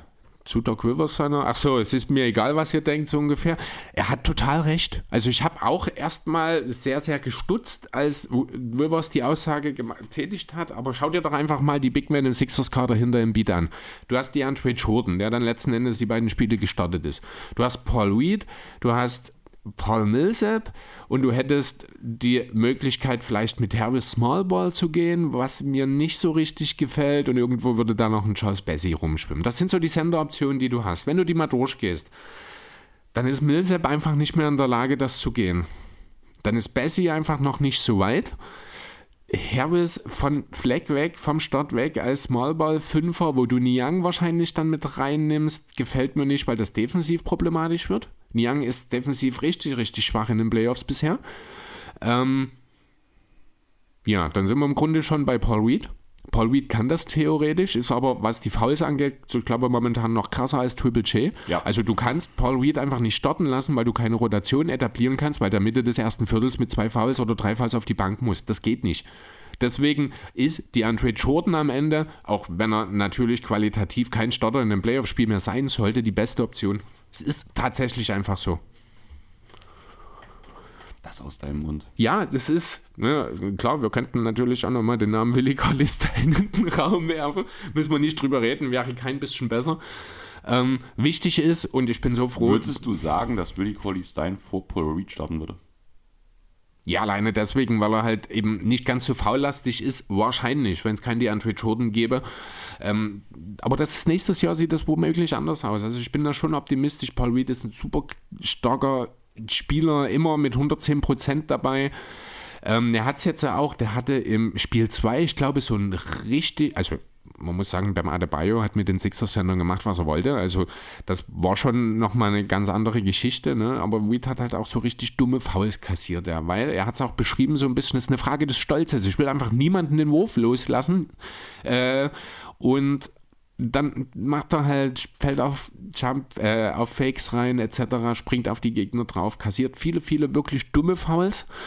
Ähm, Aber das ist ein Lernprozess, da bin ich optimistisch. Also ich kann mir durchaus vorstellen, dass die Sixers, ich habe, ich glaube in einem Athletic-Artikel fand ich das super, wie die das beschrieben haben, die, die Backup-Center-Position der Sixers ist im Grunde, seit Embiid da ist, sowas wie das Gegenstück zur Verteidigung gegen die dunklen Künste. Du versuchst immer wieder Neues, aber es funktioniert einfach nicht. Egal, wen du dort hinsetzt, du brauchst im nächsten Jahr wieder einen neuen. Okay, ja, Fand, cool, fand, ich ein, ja, fand ich einen sehr schönen Vergleich an der Stelle. Ja, so ist es tatsächlich und man hat halt auch ganz deutlich gesehen, no Embiid, no Party. Es ist kein Platz da, die Dreier fallen nicht. Also Philly hat richtig, richtig schlecht von draußen getroffen, die ersten beiden Spiele. Vorangehend dort Danny Queen mit 2 von 14 Dreier, George Niang 1 von 10 in diesen beiden Spielen. Shake Milton von der Bank hat ganze vier Würfe in zwei, Viertel, äh, in zwei Spielen nur genommen. Also der Supporting Cast funktioniert gar nicht. Danny Queen hat ja zum Spiel 3 diese Nacht gezeigt, dass es gehen kann. 7 von 9 Dreier. War zwischenzeitlich lange sogar der Topscorer des Teams, weil er eben seine Dreier mal wieder getroffen hat. Das war sehr, sehr wichtig in dem Zusammenhang. Ja, man hat aber auch deutlich gemerkt, dass Embiid arg eingeschränkt ist. Also ich habe jetzt das Spiel nicht gesehen. Ich habe heute früh noch mal ein paar Minuten reingeguckt. Das erste Viertel habe ich noch angesehen gestern Nacht, äh, bin dann aber eingeschlafen und hm, ich bin gespannt. Ich bin wirklich gespannt. Dieser Sieg jetzt in Spiel 3, der ist Gold wert. Ich habe irgendwo, habe ich kommentiert, sollte Embiid drei Spiele ausfallen und wir gehen mit einem 1-2 aus diesen Spielen, wäre ich total begeistert. Jetzt hat er Spiel 3 gespielt, wir stehen 1-2. Das heißt, ich bin total zufrieden aktuell mit der Serie und kann mir durchaus vorstellen, dass wir dieses Ding jetzt durchaus noch reißen. Bin ich ja mal gespannt, was sagst du zu James Harden? Ähm, man hat deutlich gemerkt, dass er viel besser spielt, wenn Embiid da ist. Der Fokus ist nicht so sehr bei ihm. Das waren, er hat jetzt, ich glaube, zwar auch sechs oder sieben Turnover in dem letzten Spiel gehabt, hat er aber gleichzeitig, ich glaube auch das mit Abstand beste Plus-Minus aller Spieler. Ähm, deswegen, also Harden hat sehr gut agiert in dieser Nacht, muss ich sagen. Vielleicht sogar das beste Spiel bisher, was er in den Playoffs gemacht hat. Ich habe es, wie gesagt, nicht im Kompletten gesehen, deswegen äh, kann ich es nicht genau sagen, aber ja, also so, wenn Embiid da ist. Was mir aufgefallen ist, das vielleicht noch ganz kurz genau, ähm, man sieht so deutlich, dass dieses Team um Embiid und Simmons aufgebaut wurde. Das siehst du jetzt eben äh, gerade am defensiven Aspekt. Dieses Team ist darauf aufgebaut, dass Simmons den gegnerischen Ball, äh, Ballhändler checkt, dass Matisse dort gambeln kann entsprechend und Embiid den Laden hinten zusammenhängt und dir fehlt dieser elementare Teil, den Harden nun mal nicht übernehmen kann. Und diesen Unterschied merkt man schon. Ich bin immer noch der Meinung, dieses Team wäre mit Simmons aktuell in Bestform besser, als es die Sixers jetzt sind. Ähm, aber ich sehe auch ganz deutlich, dass sich Verbesserungen einstellen und dass, wenn Embiid fit ist, durchaus was geht gegen die Heat. Okay. Ähm, so richtig viele Themen habe ich nicht, die ich über die Serien ansprechen will. Was ich aber noch sagen möchte, beziehungsweise deine Meinung dazu hören möchte, ist das Fall von Desmond Bain und das Fall von Draymond Green. Ähm, Äh, nicht Desmond Bain, sorry, du, von, von, Dylan von Brooks. Brooks, ne? Äh, irgendjemand, ich weiß gar nicht, wer es gesagt hat, äh, kriege ich es zusammen. Ich glaube, das von Draymond Green war keine Sperre, weil das war gegen Brandon Clark. Nee, nicht Clark, sondern doch. Doch, klar. Ja, Brandon Clark, weil Brandon Clark besser am Fallen ist. War so ein bisschen die Aussage. Äh, ich muss allgemein sagen, finde ich, dass in diesen Playoffs sehr viel über Dirty Plays geredet wird. Überall. Das ging schon in der ersten Runde los, wo wir das äh, vermehrt gehört haben. Das zieht sich jetzt weiter. Irgendwie hat jeder Trainer, jeder Spieler mittlerweile eine Meinung dazu, dass jeder ein Dirty Play macht. Ich finde, das geht ein bisschen in die falsche Richtung. Ich finde es okay, dass äh, jetzt auch Brooks ein Spiel Sperre gekriegt hat, denn das geht nicht, was er dort gemacht hat. Das ist einfach, wenn du äh, so gegen jemanden angehst, der schon in der Luft ist, du nimmst viel mehr als nur eine einfache Verletzung in Kauf. Ich finde es total okay, dass er dort gesperrt wurde Vor allem, für weil ein ich Spiel. finde auch, klar, er geht mit einer Blockbewegung hin, aber sämtliche Körperstrukturen, sämtliche, ähm, wo der Körper ausgerichtet ist von Brooks, geht klar gegen den Körper. Ja, richtig, ja. also das ist völlig okay. Das von Queen habe ich jetzt gar nicht mehr hundertprozentig auf dem Schirm. Ist das das, wo er dann auch die er versucht noch zu fangen, ne? diese Ejection? Fand ich zu viel. Ja, er, ja, er reißt Clark Mhm. runter am Trikot und merkt, dass er ihn runtergerissen hat. Und hält ihn fest, um ihn beim dann Sturz zu land, äh, Ja, abzufangen sozusagen. Aber er war schon an dem Punkt, wo er halt ganz klar das Trikot greift und ihn rumreißt. Ja, Also- aber was ist denn der Unterschied zwischen einem Flagrant 1 und einem Flagrant 2? Und ich finde, da ist die Szene ein sehr schönes Ja, Beispiel. aber Flagrant Bei 2 einem, ist ein Nicht-Basketball-Play, was unsportlich ist. Und damit hast du es schon. Ist das Nee, so du- wo du unsportlich? Wo du, Also, den, wo du die. Verletzung des Gegners in Kauf nimmst. Gehst also halt komm, jede, bei jedem Foul, bei nahezu jedem Foul nimmst du grundsätzlich eine Verletzung des Gegners in Kauf. Deswegen ist es ein Foul. Ja, aber was kein Basketball-Play ist. Ah, ich finde trotzdem, dass das zu viel, weil man sieht ganz deutlich, dass Draymond Green das so nicht wollte. Er zeigt sofort auch die Reaktion. Er schützt Clark eindeutig davor, schlimmere Pro äh, Verletzungen noch zu bekommen, indem ihm- er ihn dort abfängt. Ich Hat hätte, ihm auch hochgeholfen, muss man dazu ja, sagen. ich fände, dort hätte ein Flagrant One absolut gereicht. Ich verstehe das Flagrant 2, muss ich sagen. Finde ich ein bisschen zu viel. Weil für mich ist der Unterschied zum Beispiel auch zu dem Brooks-Thema halt, dass Brooks das Spiel Sperre noch bekommt, während Green ja im nächsten Spiel wieder spielen durfte. Ist aber okay. No? Das meine ich Das halt ist gerade auch okay. dadurch relativiert Ja. sich für mich. Andererseits muss man sagen, es war halt auch sehr, äh, von Draymond Green ja relativ früh, war in der ersten Hälfte, wenn mich nicht alles täuscht. Ja, der Hatte also, auch. also ja stimmt, Brooks nach drei Minuten, ich glaube ja. schon, ja. Und stimmt, vor allem genau. ist das Lustige, dass bei dem Team, wo ein Spieler ejected wurde, das Team hat auch gewonnen. Jeweils, ne? Ja. Ja. genau, darauf wollte ich hinaus. Eigentlich ist es eine sehr, sind es beide sehr spielentscheidende Szenen gewesen, die aber jeweils in die andere Richtung letzten Endes ausging.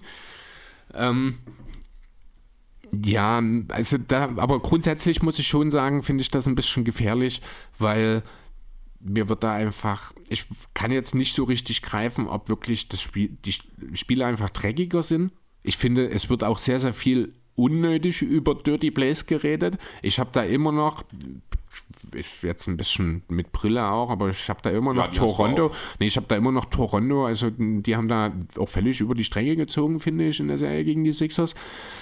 Ähm, das hat mich da vielleicht auch ein bisschen mehr beeinflusst, einfach weil ich persönlich auch mit involviert war als Sixers-Fan. Aber ich finde schon, dass diese Diskussion über Dirty Plays sehr, sehr intensiv geführt wird aktuell. Und ich finde auch, dass das ein bisschen drüber ist.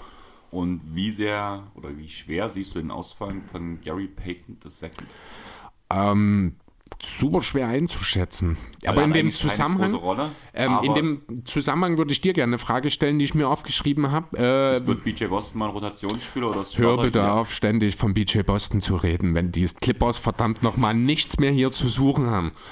Ähm, nee, in dem Zusammenhang, äh, Gary Payton hat ja gestartet in Spiel 1. Ja. Kerr hat ja dafür Jordan Poole auf die Bank gesetzt. Coole Aktion, äh, Aussage dazu. Wenn Steph Curry das kann, kann es auch Jordan Poole. Also hab ich besser, gehört. besser kannst du es auch einfach nicht beschreiben. Super, Hude ab, Steve Kerr, zumal Poole. Da muss ich vielleicht auch sagen, ich habe im Rahmen unserer Awardshow habe ich ja äh, Jordan Poole noch so ein bisschen die Glaubhafwürdigkeit abgesprochen. Das kann ich jetzt mittlerweile als Fehler abtun. Jordan Poole ist wahrscheinlich wirklich genau das, was wir hier sehen und ich bin zutiefst beeindruckt.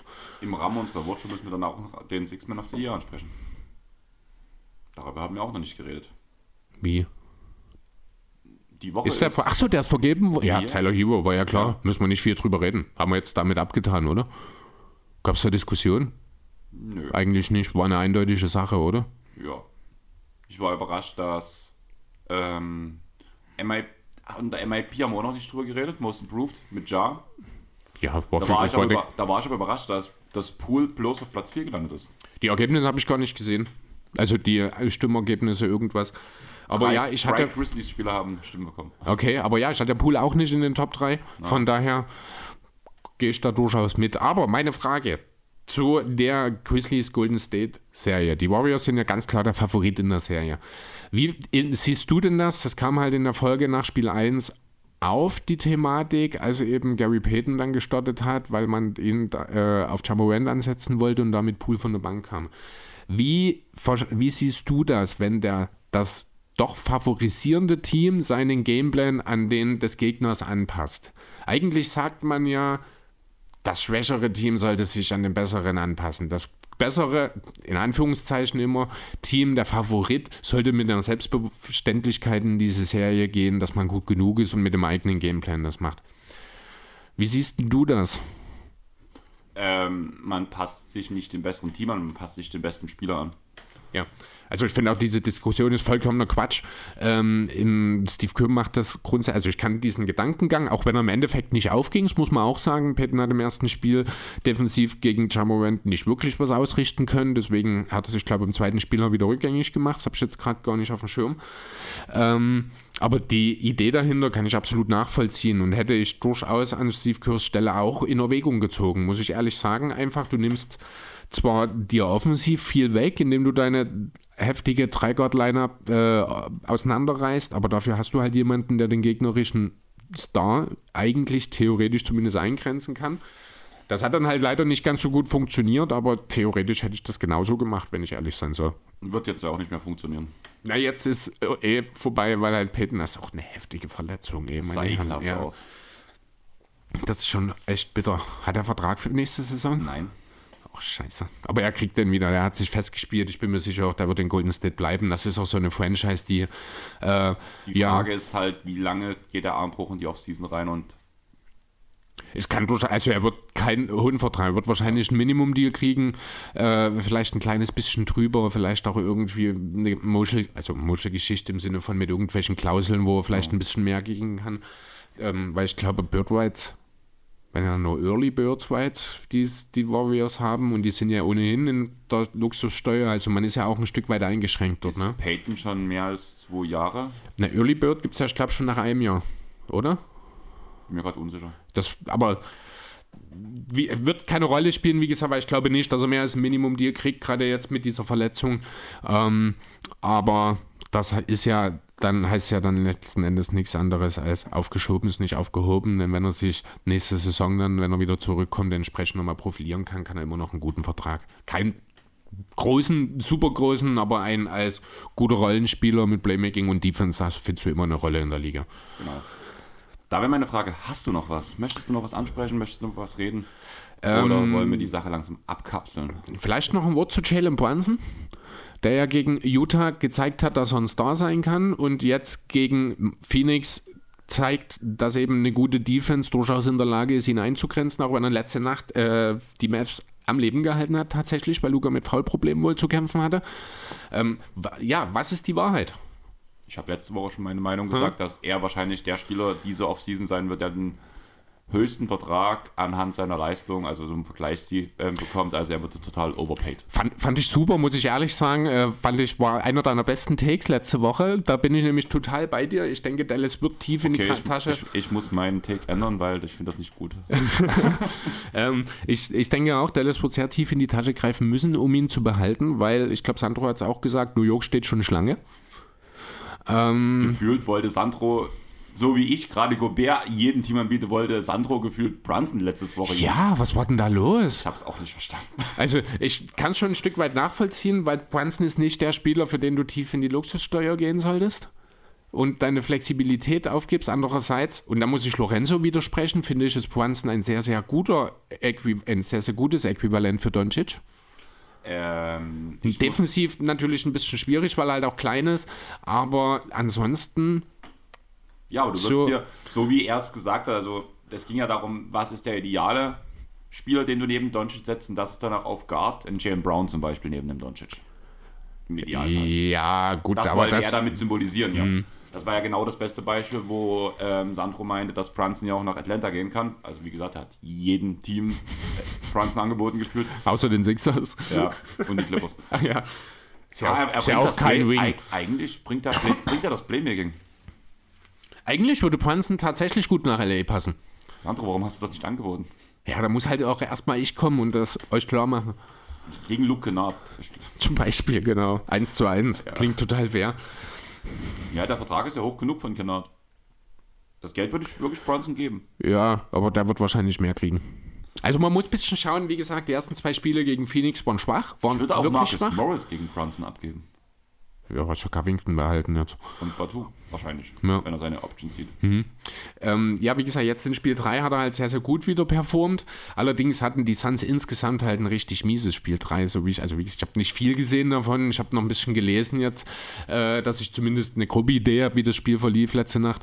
Aber Ja, die Frage, also ich kann wirklich, ich tue mich unheimlich schwer momentan, äh, wirklich einzuschätzen, in welche Richtung Jalen Brunson gehen sollte. Ich sehe ihn irgendwie in so einem Vertrag in der Area Marcus Smart, aber wahrscheinlich wird er deutlich mehr bekommen. Ja, sehe ich auch so. Also er wird definitiv mehr bekommen. Ja. Die Frage ist wirklich in Dallas oder nicht, denn ich muss ganz ehrlich sagen, ich sehe ihn eigentlich alternativlos, so ein bisschen auch wie Levine in Chicago. Ähm, ich wüsste nicht, wo es für Dallas hingehen soll, wenn man ihn abgibt.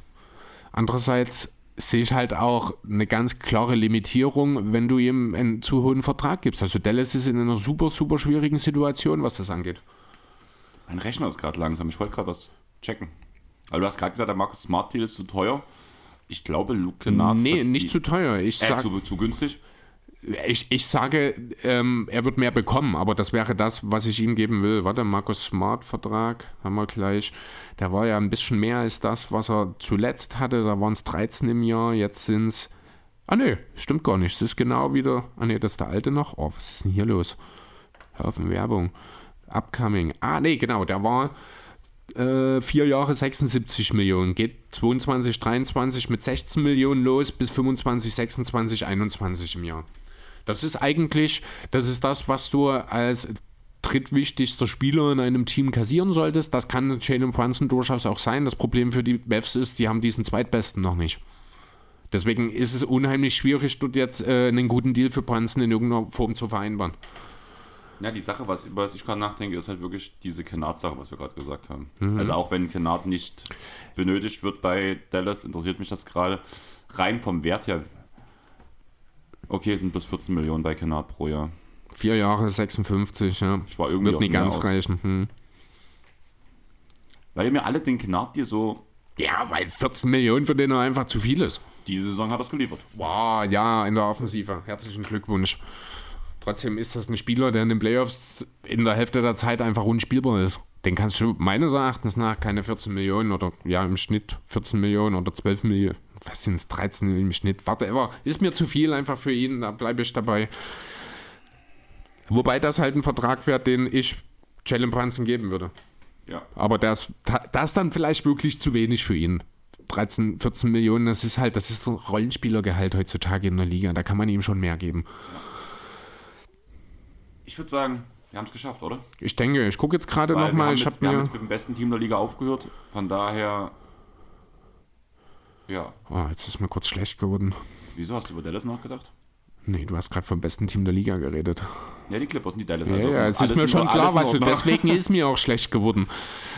Wie war Glück- das eigentlich? Pro Glücksgefühl? Ja, Wie war das eigentlich mit der Playoff-Teilnahme der Clippers? Des besten Teams der Liga? Man braucht auch mal Durststrecken. Ja. Ähm, vielleicht noch ganz kurz ein Wort, damit man hab- auch diese die Serie ab. Und die Clippers haben die besten Ausreden diese Saison für diese Nicht-Playoff-Teilnahme. Es gibt kein Team, was eine bessere Ausrede hat, mal nicht in die Playoffs zu kommen. Du würdest für alles immer eine Ausrede finden, um die Clippers gut dastehen zu lassen. Vielleicht noch ganz kurz ein Wort, dann haben wir die Serie nämlich auch mal kurz angesprochen, nochmal im Detail, die Boston gegen die Bucks. Äh, Boston gegen die die Bucks. Boston gegen die Bucks. Ähm, ziemlich komisch ist die Serie von Janis, denn er ist für seine Verhältnisse irre ineffizient. Ist aber trotzdem mit Abstand der beste Spieler in dieser Serie bisher, weil er andere Lösungen findet, die eben vor ein, zwei Jahren gegen ihn noch so super funktioniert haben. Ne, ich denke da an die Heat in der Bubble beispielsweise, die Janis damit komplett außen, äh, mit ihrer Wand außen vor genommen haben. Aber Janis liefert sieben Assists aktuell. Das ist, ich glaube, äh, über eine, also deutlich Career High wäre das für ihn, wenn er das über eine Saison auflegen würde, sozusagen. Also er findet Lösungen ganz häufig. Ich finde auch, dass Budenholzer das sehr gut macht, wie er äh, die Offense aufstellt. Wenn er Janis den Ball gibt, hat er meistens einen der besseren Schützen im Kader auf seiner Seite, damit das Doppeln schwieriger ist. Dass die Bucks aktuell einfach noch keine offenen Dreier treffen, das wird sich im Serienverlauf wahrscheinlich relativieren. Also Allerdings auch die Celtics. Also was die beide Celtics Teams allem, letzten Endes, genau. Vor allem, was die Celtics ja in Game One geschossen haben, das ging ja gar nicht. Ja, aber das war ja weniger der Dreier, das war ja mehr so die, die, der Zweierbereich, der ja alles. historisch schlecht war, ja, ich glaube. der war Ne? historisch schlecht, ja, aber es war allgemein, war es kein schönes Spiel. Ja, das stimmt. Das zieht sich so ein bisschen durch die Bucks-Serien, durch die Bucks-Playoffs, aber das spricht irgendwie auch für einen echten Contender. Ne? Wenn du halt in einer Tour nur diese Kackspiele gewinnst, also Gut, haben jetzt das Spiel zwei Jahre gegen Boston auch verdient verloren, das muss man auch dazu sagen. Ähm, trotzdem, hier an der Stelle nochmal, was um alles in der Welt ist dir durch den Kopf gegangen, als du Boston in vier oder fünf gesagt hast letzte Woche? Das war ein Hot Take. Also das war, der war so hot, dass du, du musst dir beim Reden die Zunge verbrannt haben.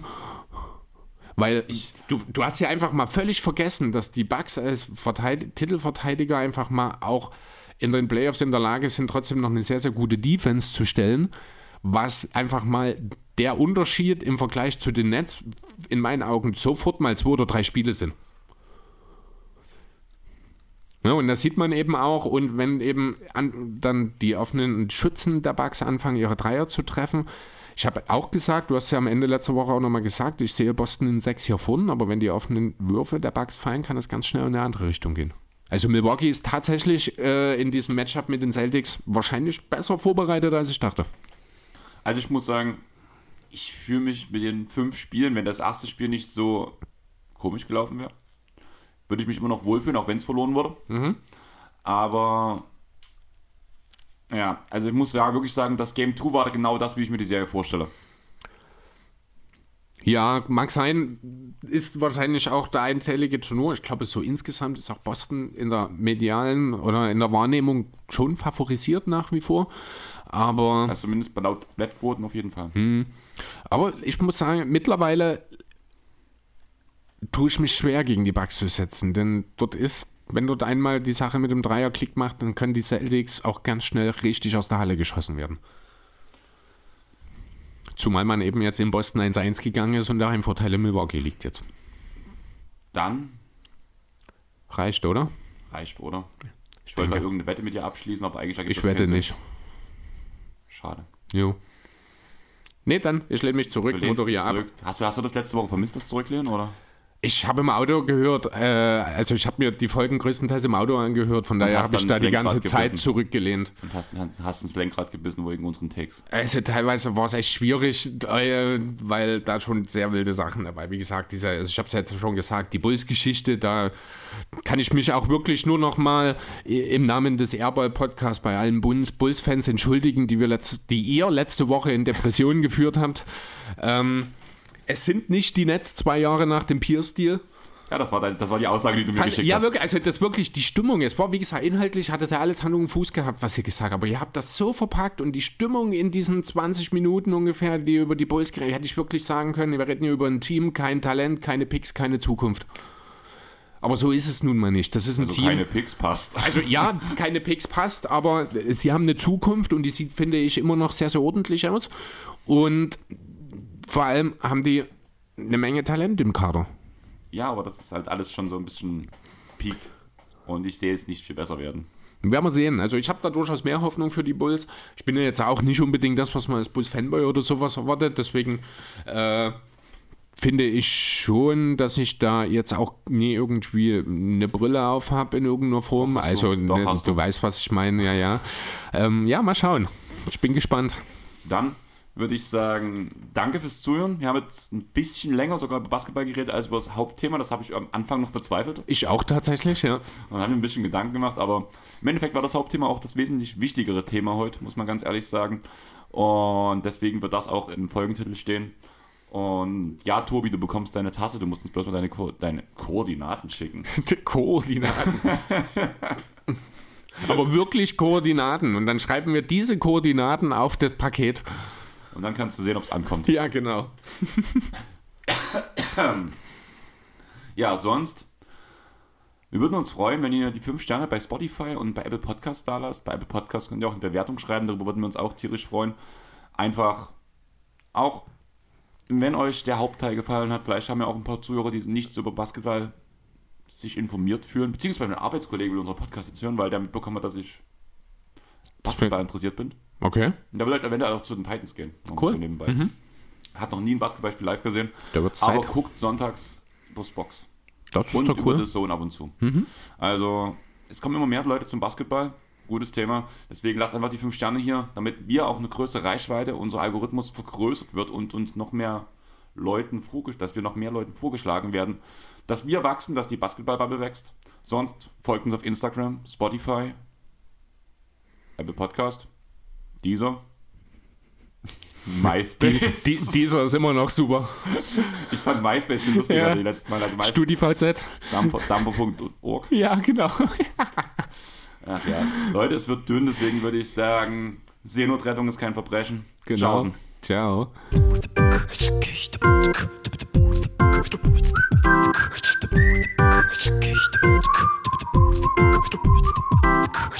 Thank you.